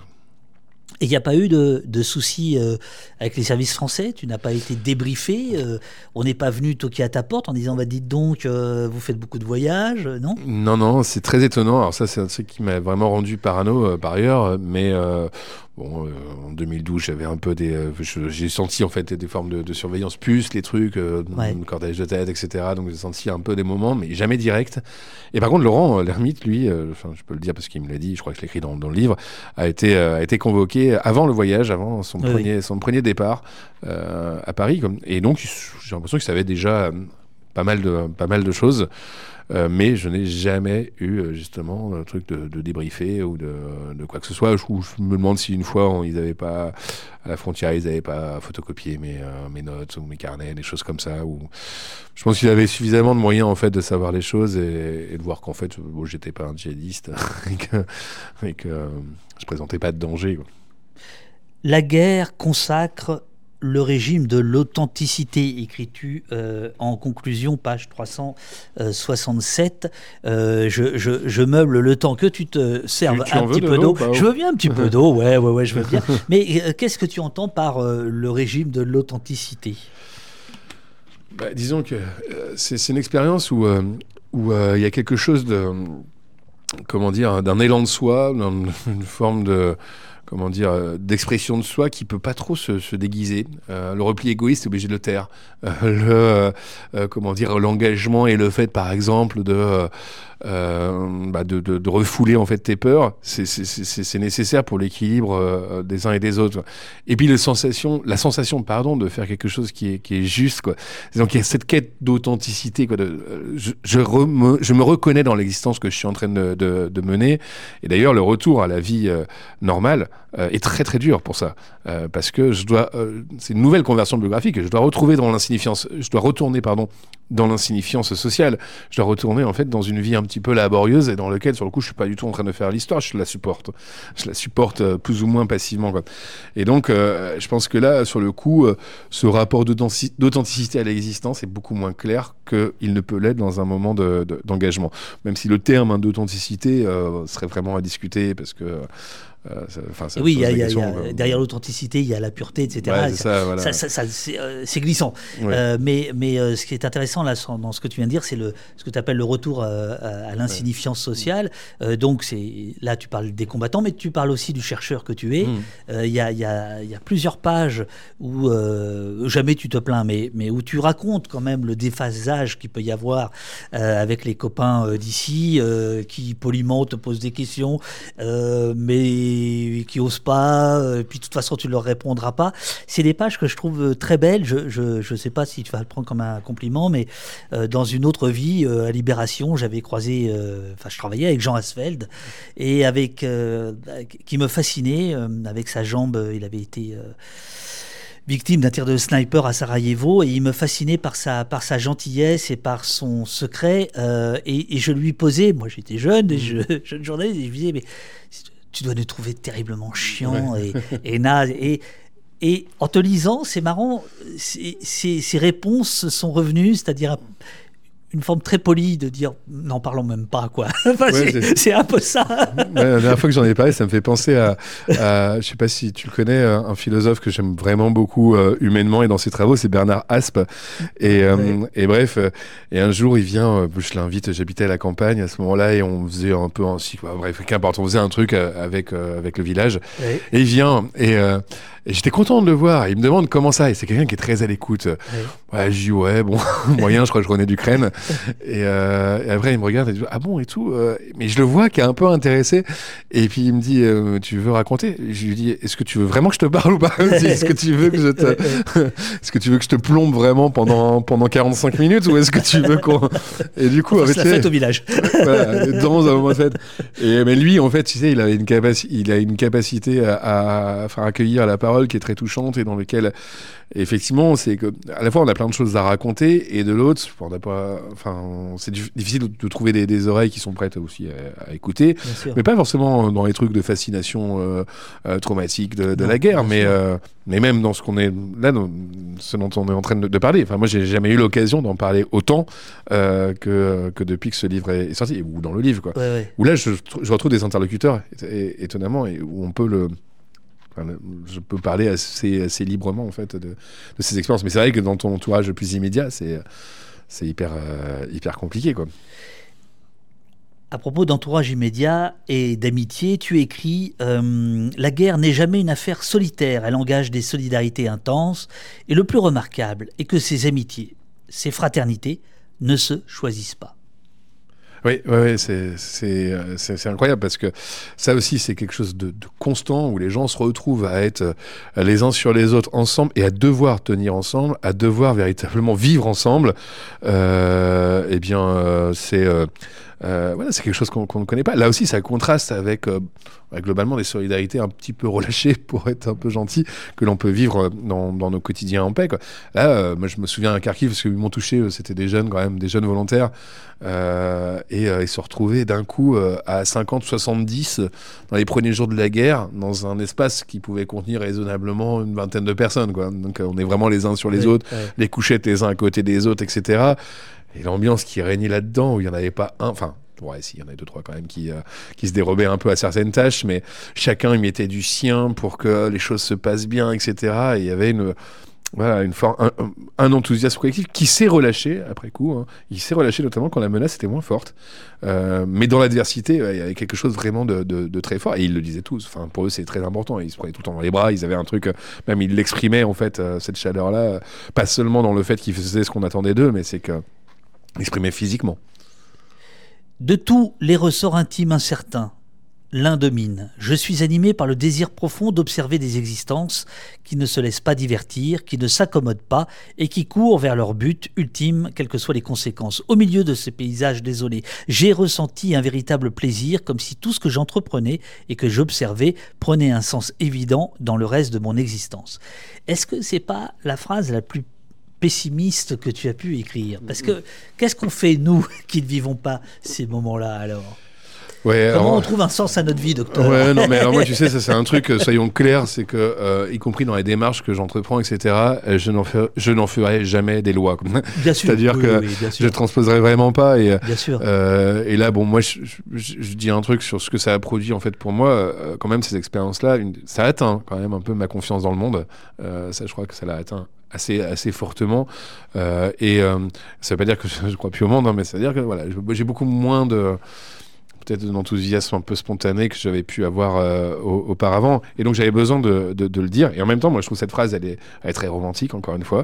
Euh, et, elle indique bien, euh, elle indique bien aussi, effectivement, le, qu'est-ce qui, qu'est-ce qui fait que ça m'a captivé sur place, c'est que l'observation, en fait, sur place, moi je...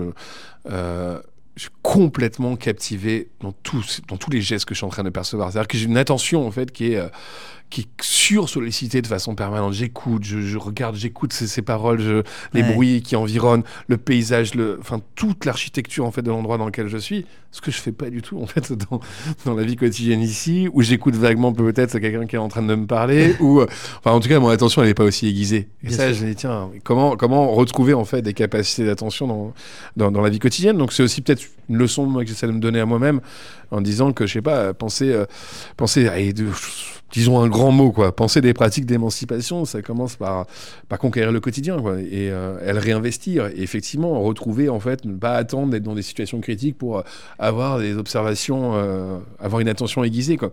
Donc c'est comment en fait reposséder un petit peu quelque chose qui hum, avec lequel on ne raisonne plus vraiment ou en tout cas qui, qui nous traverse. Mais alors, comment on fait dans une situation, euh, je te demande pas de règles, hein, c'est Ouais. une discussion, Ouais. comment on fait dans une situation euh, dans laquelle on est là, où euh, c'est l'abattement qui, qui domine, où on, est, on a l'impression de ne pas être très nombreux, parce que peut-être parce que c'est une guerre d'usure et peut-être et Ouais. pas une guerre totalement physique. Ouais. Euh, qu'est- Qu'est-ce qu'on fait pour lutter contre cette, euh, cet abattement alors? Bah, c'est comment euh, déjà on se retrouve des, euh, des, des, des puissances quoi. Euh, et évidemment c'est pas seul. Enfin je pense que seul on, on, ne les, on ne les retrouve pas. Donc moi évidemment j'accorde une place hyper importante à notre rapport au monde. Pour moi il n'y a pas d'épanouissement possible sans un engagement dans, dans le monde quel qu'il soit comme hein, je veux dire que ce soit un engagement dans, dans, dans la cité avec je sais pas voilà une préoccupation sur enfin en tout cas faire vivre nos indignations. C'est à dire qu'en fait ces indignations là il, il faut leur répondre même si on sait bien que nos gestes sont, sont, paraissent très très insignifiants. Je crois que tu, tu le fais toi avec, euh, avec ce que tu entreprends et je pense qu'il y a plein de gens qui nous écoutent sont en train de, de le faire. C'est-à-dire déjà de nommer ces indignations-là qui ne sont pas les mêmes, qu'on ne partage pas nécessairement, même si je pense qu'il y a du commun. Oui, bien et, sûr. puis, euh, et puis bien sûr d'y répondre. Moi je ne conçois pas en fait une vie sans engagement, ça c'est clair. Je prends quelques questions du chat, si tu veux bien. Il est 11h32, alors je ne sais pas euh, euh, si tu as encore un petit peu de temps ou pas. Ah oui, c'est bon. C'est bon. Euh, alors, je, je découvre les questions que, que Pauline a remontées. Charles ne- te demande, je ne sais pas si ce fut évoqué, l'arme d'usage, pardon, l'usage d'armes chimiques en Syrie par les Russes et Bachar serait relative au souhait de faire baisser le nombre d'habitants afin de laisser moins de troupes pour contrôler les territoires conquis. Le confirmez-vous? Alors, je peux relire la question parce que moi, c'est- moi, je commence aussi à fatiguer. Euh, donc, du je, coup- je- je ne sais pas si ce fut évo- évoqué, l'usage d'armes chimiques en Syrie par les Russes et Bachar serait relative au souhait de faire baisser le nombre d'habitants afin de laisser moins de troupes pour contrôler les territoires reconquis. Alors j'en sais rien, quelle était l'intention en fait de l'usage de, de, ces armes chimiques. Par contre, je sais bien qu'en 2014, euh, avec Laurent, euh, avec Laurent Lermite, on avait assisté à une, une attaque chimique. Je rappelle qu'à l'époque, euh, Hollande disait, qui était le président, disait que là, ici, c'est la ligne rouge qui serait franchie s'il y avait utilisation d'armes chimiques. Moi, j'avais pris des, on avait pris des vêtements euh, qu'on voulait ramener pour faire expertiser. et là, là encore, c'est quelque chose qui n'a, pas été fait, Ouais. qui a été largement passé sous silence. C'est en 2015. Oui. Je ne sais plus les, les journalistes de quel. euh, j'ai un trou, mais qui ont révélé en fait ces, euh, ces, ces attaques chimiques. En tout cas, c'était le, cas, quoi. Comme l'opération de. euh, comment dire euh, C'est cette opération de, de grande néantisation du monde, quoi. C'est euh, armes chimiques, mais c'est aussi destruction systématique euh, de, bâtiments civils. Vous avez des villes qui sont détruites à, euh, à 80% euh, en Syrie et en Ukraine. Euh, Ça, c'est quand même une pratique militaire russe euh, qui, est- qui est claire. hein. Ça, là-dessus, il n'y a pas de. Cédus te demande Romain, en Ukraine, avez-vous pu rencontrer la Légion étrangère d'Ukraine avec des Géorgiens, des Russes et quelques Occidentaux? Oui, oui, euh, j'en parle un peu d'ailleurs dans, dans, dans, le- chapitre, euh, notamment sur les gens de, de euh, que j'ai évoqués. Euh, donc oui, j'en ai, j'en ai vu quelques-uns, surtout des Biélorusses. Ils étaient quand même majoritairement des Biélorusses, mais il y avait aussi d'autres, d'autres nationalités. Et voilà, donc eux, c'était vraiment des gens sur le coup qui avaient un, engagement politique très très clair. Euh, D'ailleurs, pour certains d'entre eux, avaient été au Rojava avant, euh, donc avaient déjà quand même une expérience, euh, une expérience militaire, et on fait solidarité bah, avec tous ces, ces pays qui s'opposaient en fait à, à la, la- la dictature politique de, de- de Poutine, quoi, hein, qui, euh, qui visait aussi évidemment, vous imaginez bien, euh, les militants de- d'extrême gauche. on, on te demande euh, à qui avais-tu confié tes vêtements tout à l'heure pour analyse? Alors, je les ai finalement euh, confiés à, personne. J'avais contacté une, euh, journaliste assez, euh, connue qui m'avait dit Oui, je viens de chercher à l'aéroport, etc. Elle n'est jamais venue. Je me suis dit que. Et après, j'ai pas su quoi faire, quoi. Donc, j'ai abandonné. Euh, Citadelle, je te construirai, que tu as cité plusieurs fois, te demande avez-vous analysé les effets d'entraînement?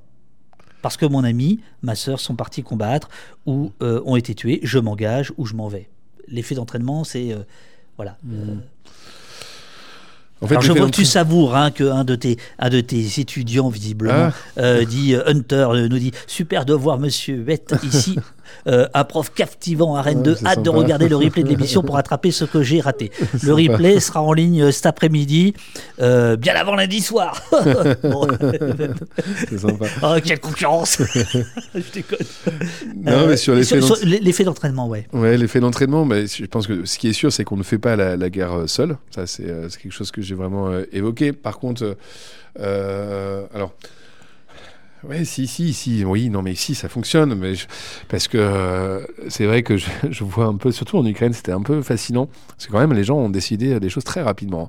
Euh, la veille de, de l'invasion euh, russe, ils commencent à se dire, tiens, il pourrait bien se passer quelque chose. Mhm. Mais rares sont ceux qui te, te- te diront le lendemain matin, il y aura vraiment, euh, il y aura vraiment le début de l'invasion. La plupart, ils croient pas trop, sont vraiment un peu incertains. Et je vois à Kiev, par exemple, il y avait quand même des gens qui s'étaient réunis la veille, qui disaient bon, si jamais ça arrivait, il faut imaginer le pire. Qu'est-ce qu'on fait, quoi? Et Bah donc, oui. ils commençaient déjà à se dire bon, on fait de, on fait du volontariat. Alors, ils avaient quand même depuis 2014 quand même aussi hein, quelques quelques expériences d'auto-organisation de, de cette façon-là. Mais donc, effectivement, bah là ici, vous le faites aussi avec vos potes. Il y a quelque chose de, de l'ordre d'une d'un entraînement ou en tout cas d'un être ensemble qui fait qu'on va répondre ensemble. Même si, d'ailleurs, parmi eux, euh, enfin, il y en a un je- dont je raconte souvent l'histoire parce qu'elle m'a frappé. C'est euh, pareil, ils se retrouvent dans cette fameuse réunion la veille euh, du début de la guerre.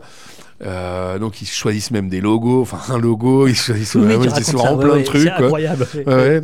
Et puis il rentre chez lui, quoi, et euh, je sais plus si c'est à 3h ou 4h du matin, où il entend les premières, euh, premières sirènes, les premiers bombardements.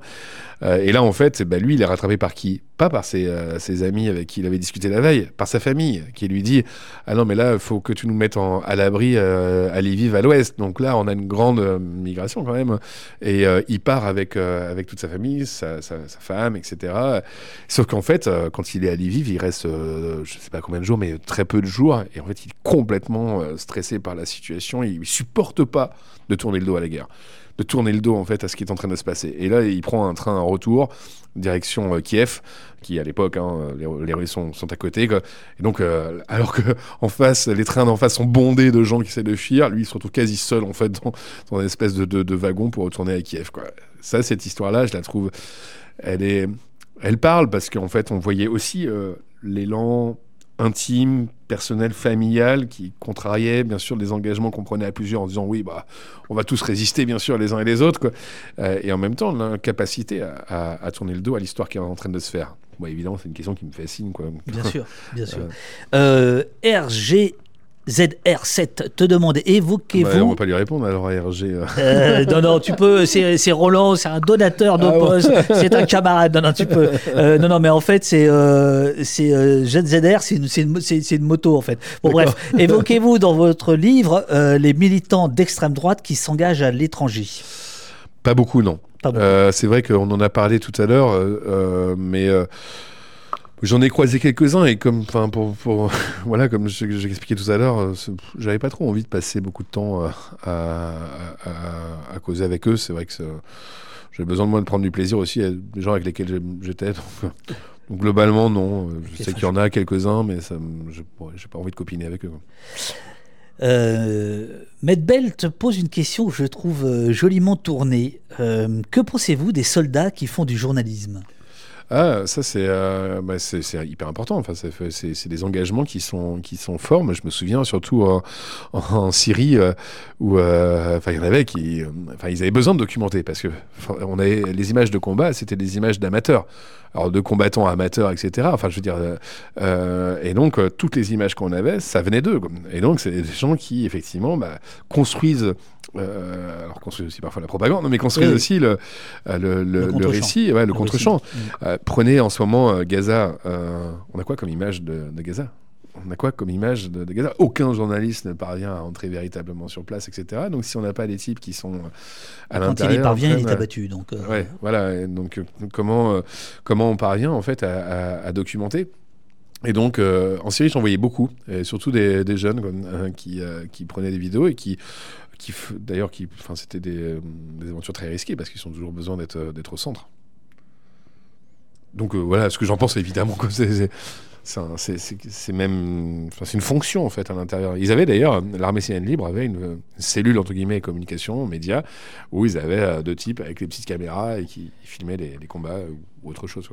Euh, Roland nous dit Gaza, on a des infos via les réseaux Ouais. sociaux, en effet. Ouais. Et euh, Jeanne Debris nous dit les Ukrainiens avec leur caméra sur l'épaule en mode FPS, euh, First Player Shooter, toi qui es un grand joueur, donc visiblement de jeux vidéo, c'est une autre façon de voir la guerre, c'est très troublant aussi. Ultime question, qui est une question rituelle au poste. Qu'est-ce que nous avons fait pendant deux heures ce matin? On a beaucoup discuté, on a- on a beaucoup échangé. C'est la première fois que j'échange autant en fait sur euh, euh, bah, sur ces expériences et sur euh, et sur le livre. Euh, on a vécu un peu de chaos au début, mais, mais c'était très sympa, ça m'a fait plaisir. Et c'est c'est marrant de lire les, les les commentaires ou les questions à, à- à côté, mais en tout cas je ressors bien fatigué hein, de ces deux heures. C'était super sympa quoi. Ça- merci à toi pour Merci, merci, merci à à, tout le monde qui, a, qui a écouté. Ou qui- Merci à toi pour le, pour le bouquin, merci à toi pour euh, ta précision à en parler, c'est- super. Je voulais juste te dire un tout petit truc euh, tout bête. Euh, je ne sais pas si tu, tu te souviens, dans le film Un péquicien sage, tu, tu étais en conversation avec un dénommé Michel Forst, Oui. rapporteur de, de l'ONU. Euh, dont j'ai lu ce matin euh, dans Le Monde qu'il venait de commettre un rapport qui, à mon avis, va te fasciner, euh, sur la répression dans l'Europe de l'Ouest des mouvements écolos, écoterrorisme ici, euh, par Darmanin, etc., etc. Donc voilà, il a fait un gros, gros travail en disant qu'il y a un vrai, vrai souci sur la, la répression en Allemagne, en Espagne, en Ouais, France, sur les mouvements euh, écolos, euh, euh, Mm. qui soient zadistes ou, ou Extinction Rébellion, par exemple, qui sont inscrits sur la liste dans, dans un des pays, sur la liste des, organisations terroristes. Enfin bon voilà. Donc juste pour te dire, ça m'a fait plaisir de me dire ce matin, tiens, je revois Romain. Ah oui, Euh, et, et, euh, et je me souviens de ce moment où euh, où il était quand même fasciné par ce que tu lui racontais. Et toi, je sentais que ça t'intéressait de. Bah oui, bah, son travail est super important parce qu'il fait euh, des, des conséquences qui sont quand même euh, voilà, lourdes. Quoi. Donc je vais bien sûr lire son rapport. ouais. Voilà, et, et je vais, je vais, je vais l'appeler et, et voir s'il peut, s'il peut venir au poste, euh, Bah, voilà, nous, nous parler de, de, de son rapport. Je vais, il faut que je fasse une photo de toi, j'envoie un petit truc, et puis moi je reviendrai après avec, avec les gens du, du, du chat. Mais merci infiniment. Bah, merci. Et euh, je te refais un petit café si tu veux, euh, si tu es Ouais, fatigué. partir, ouais. bon, attention, je coupe et on se retrouve dans, dans 5 minutes. Quoi.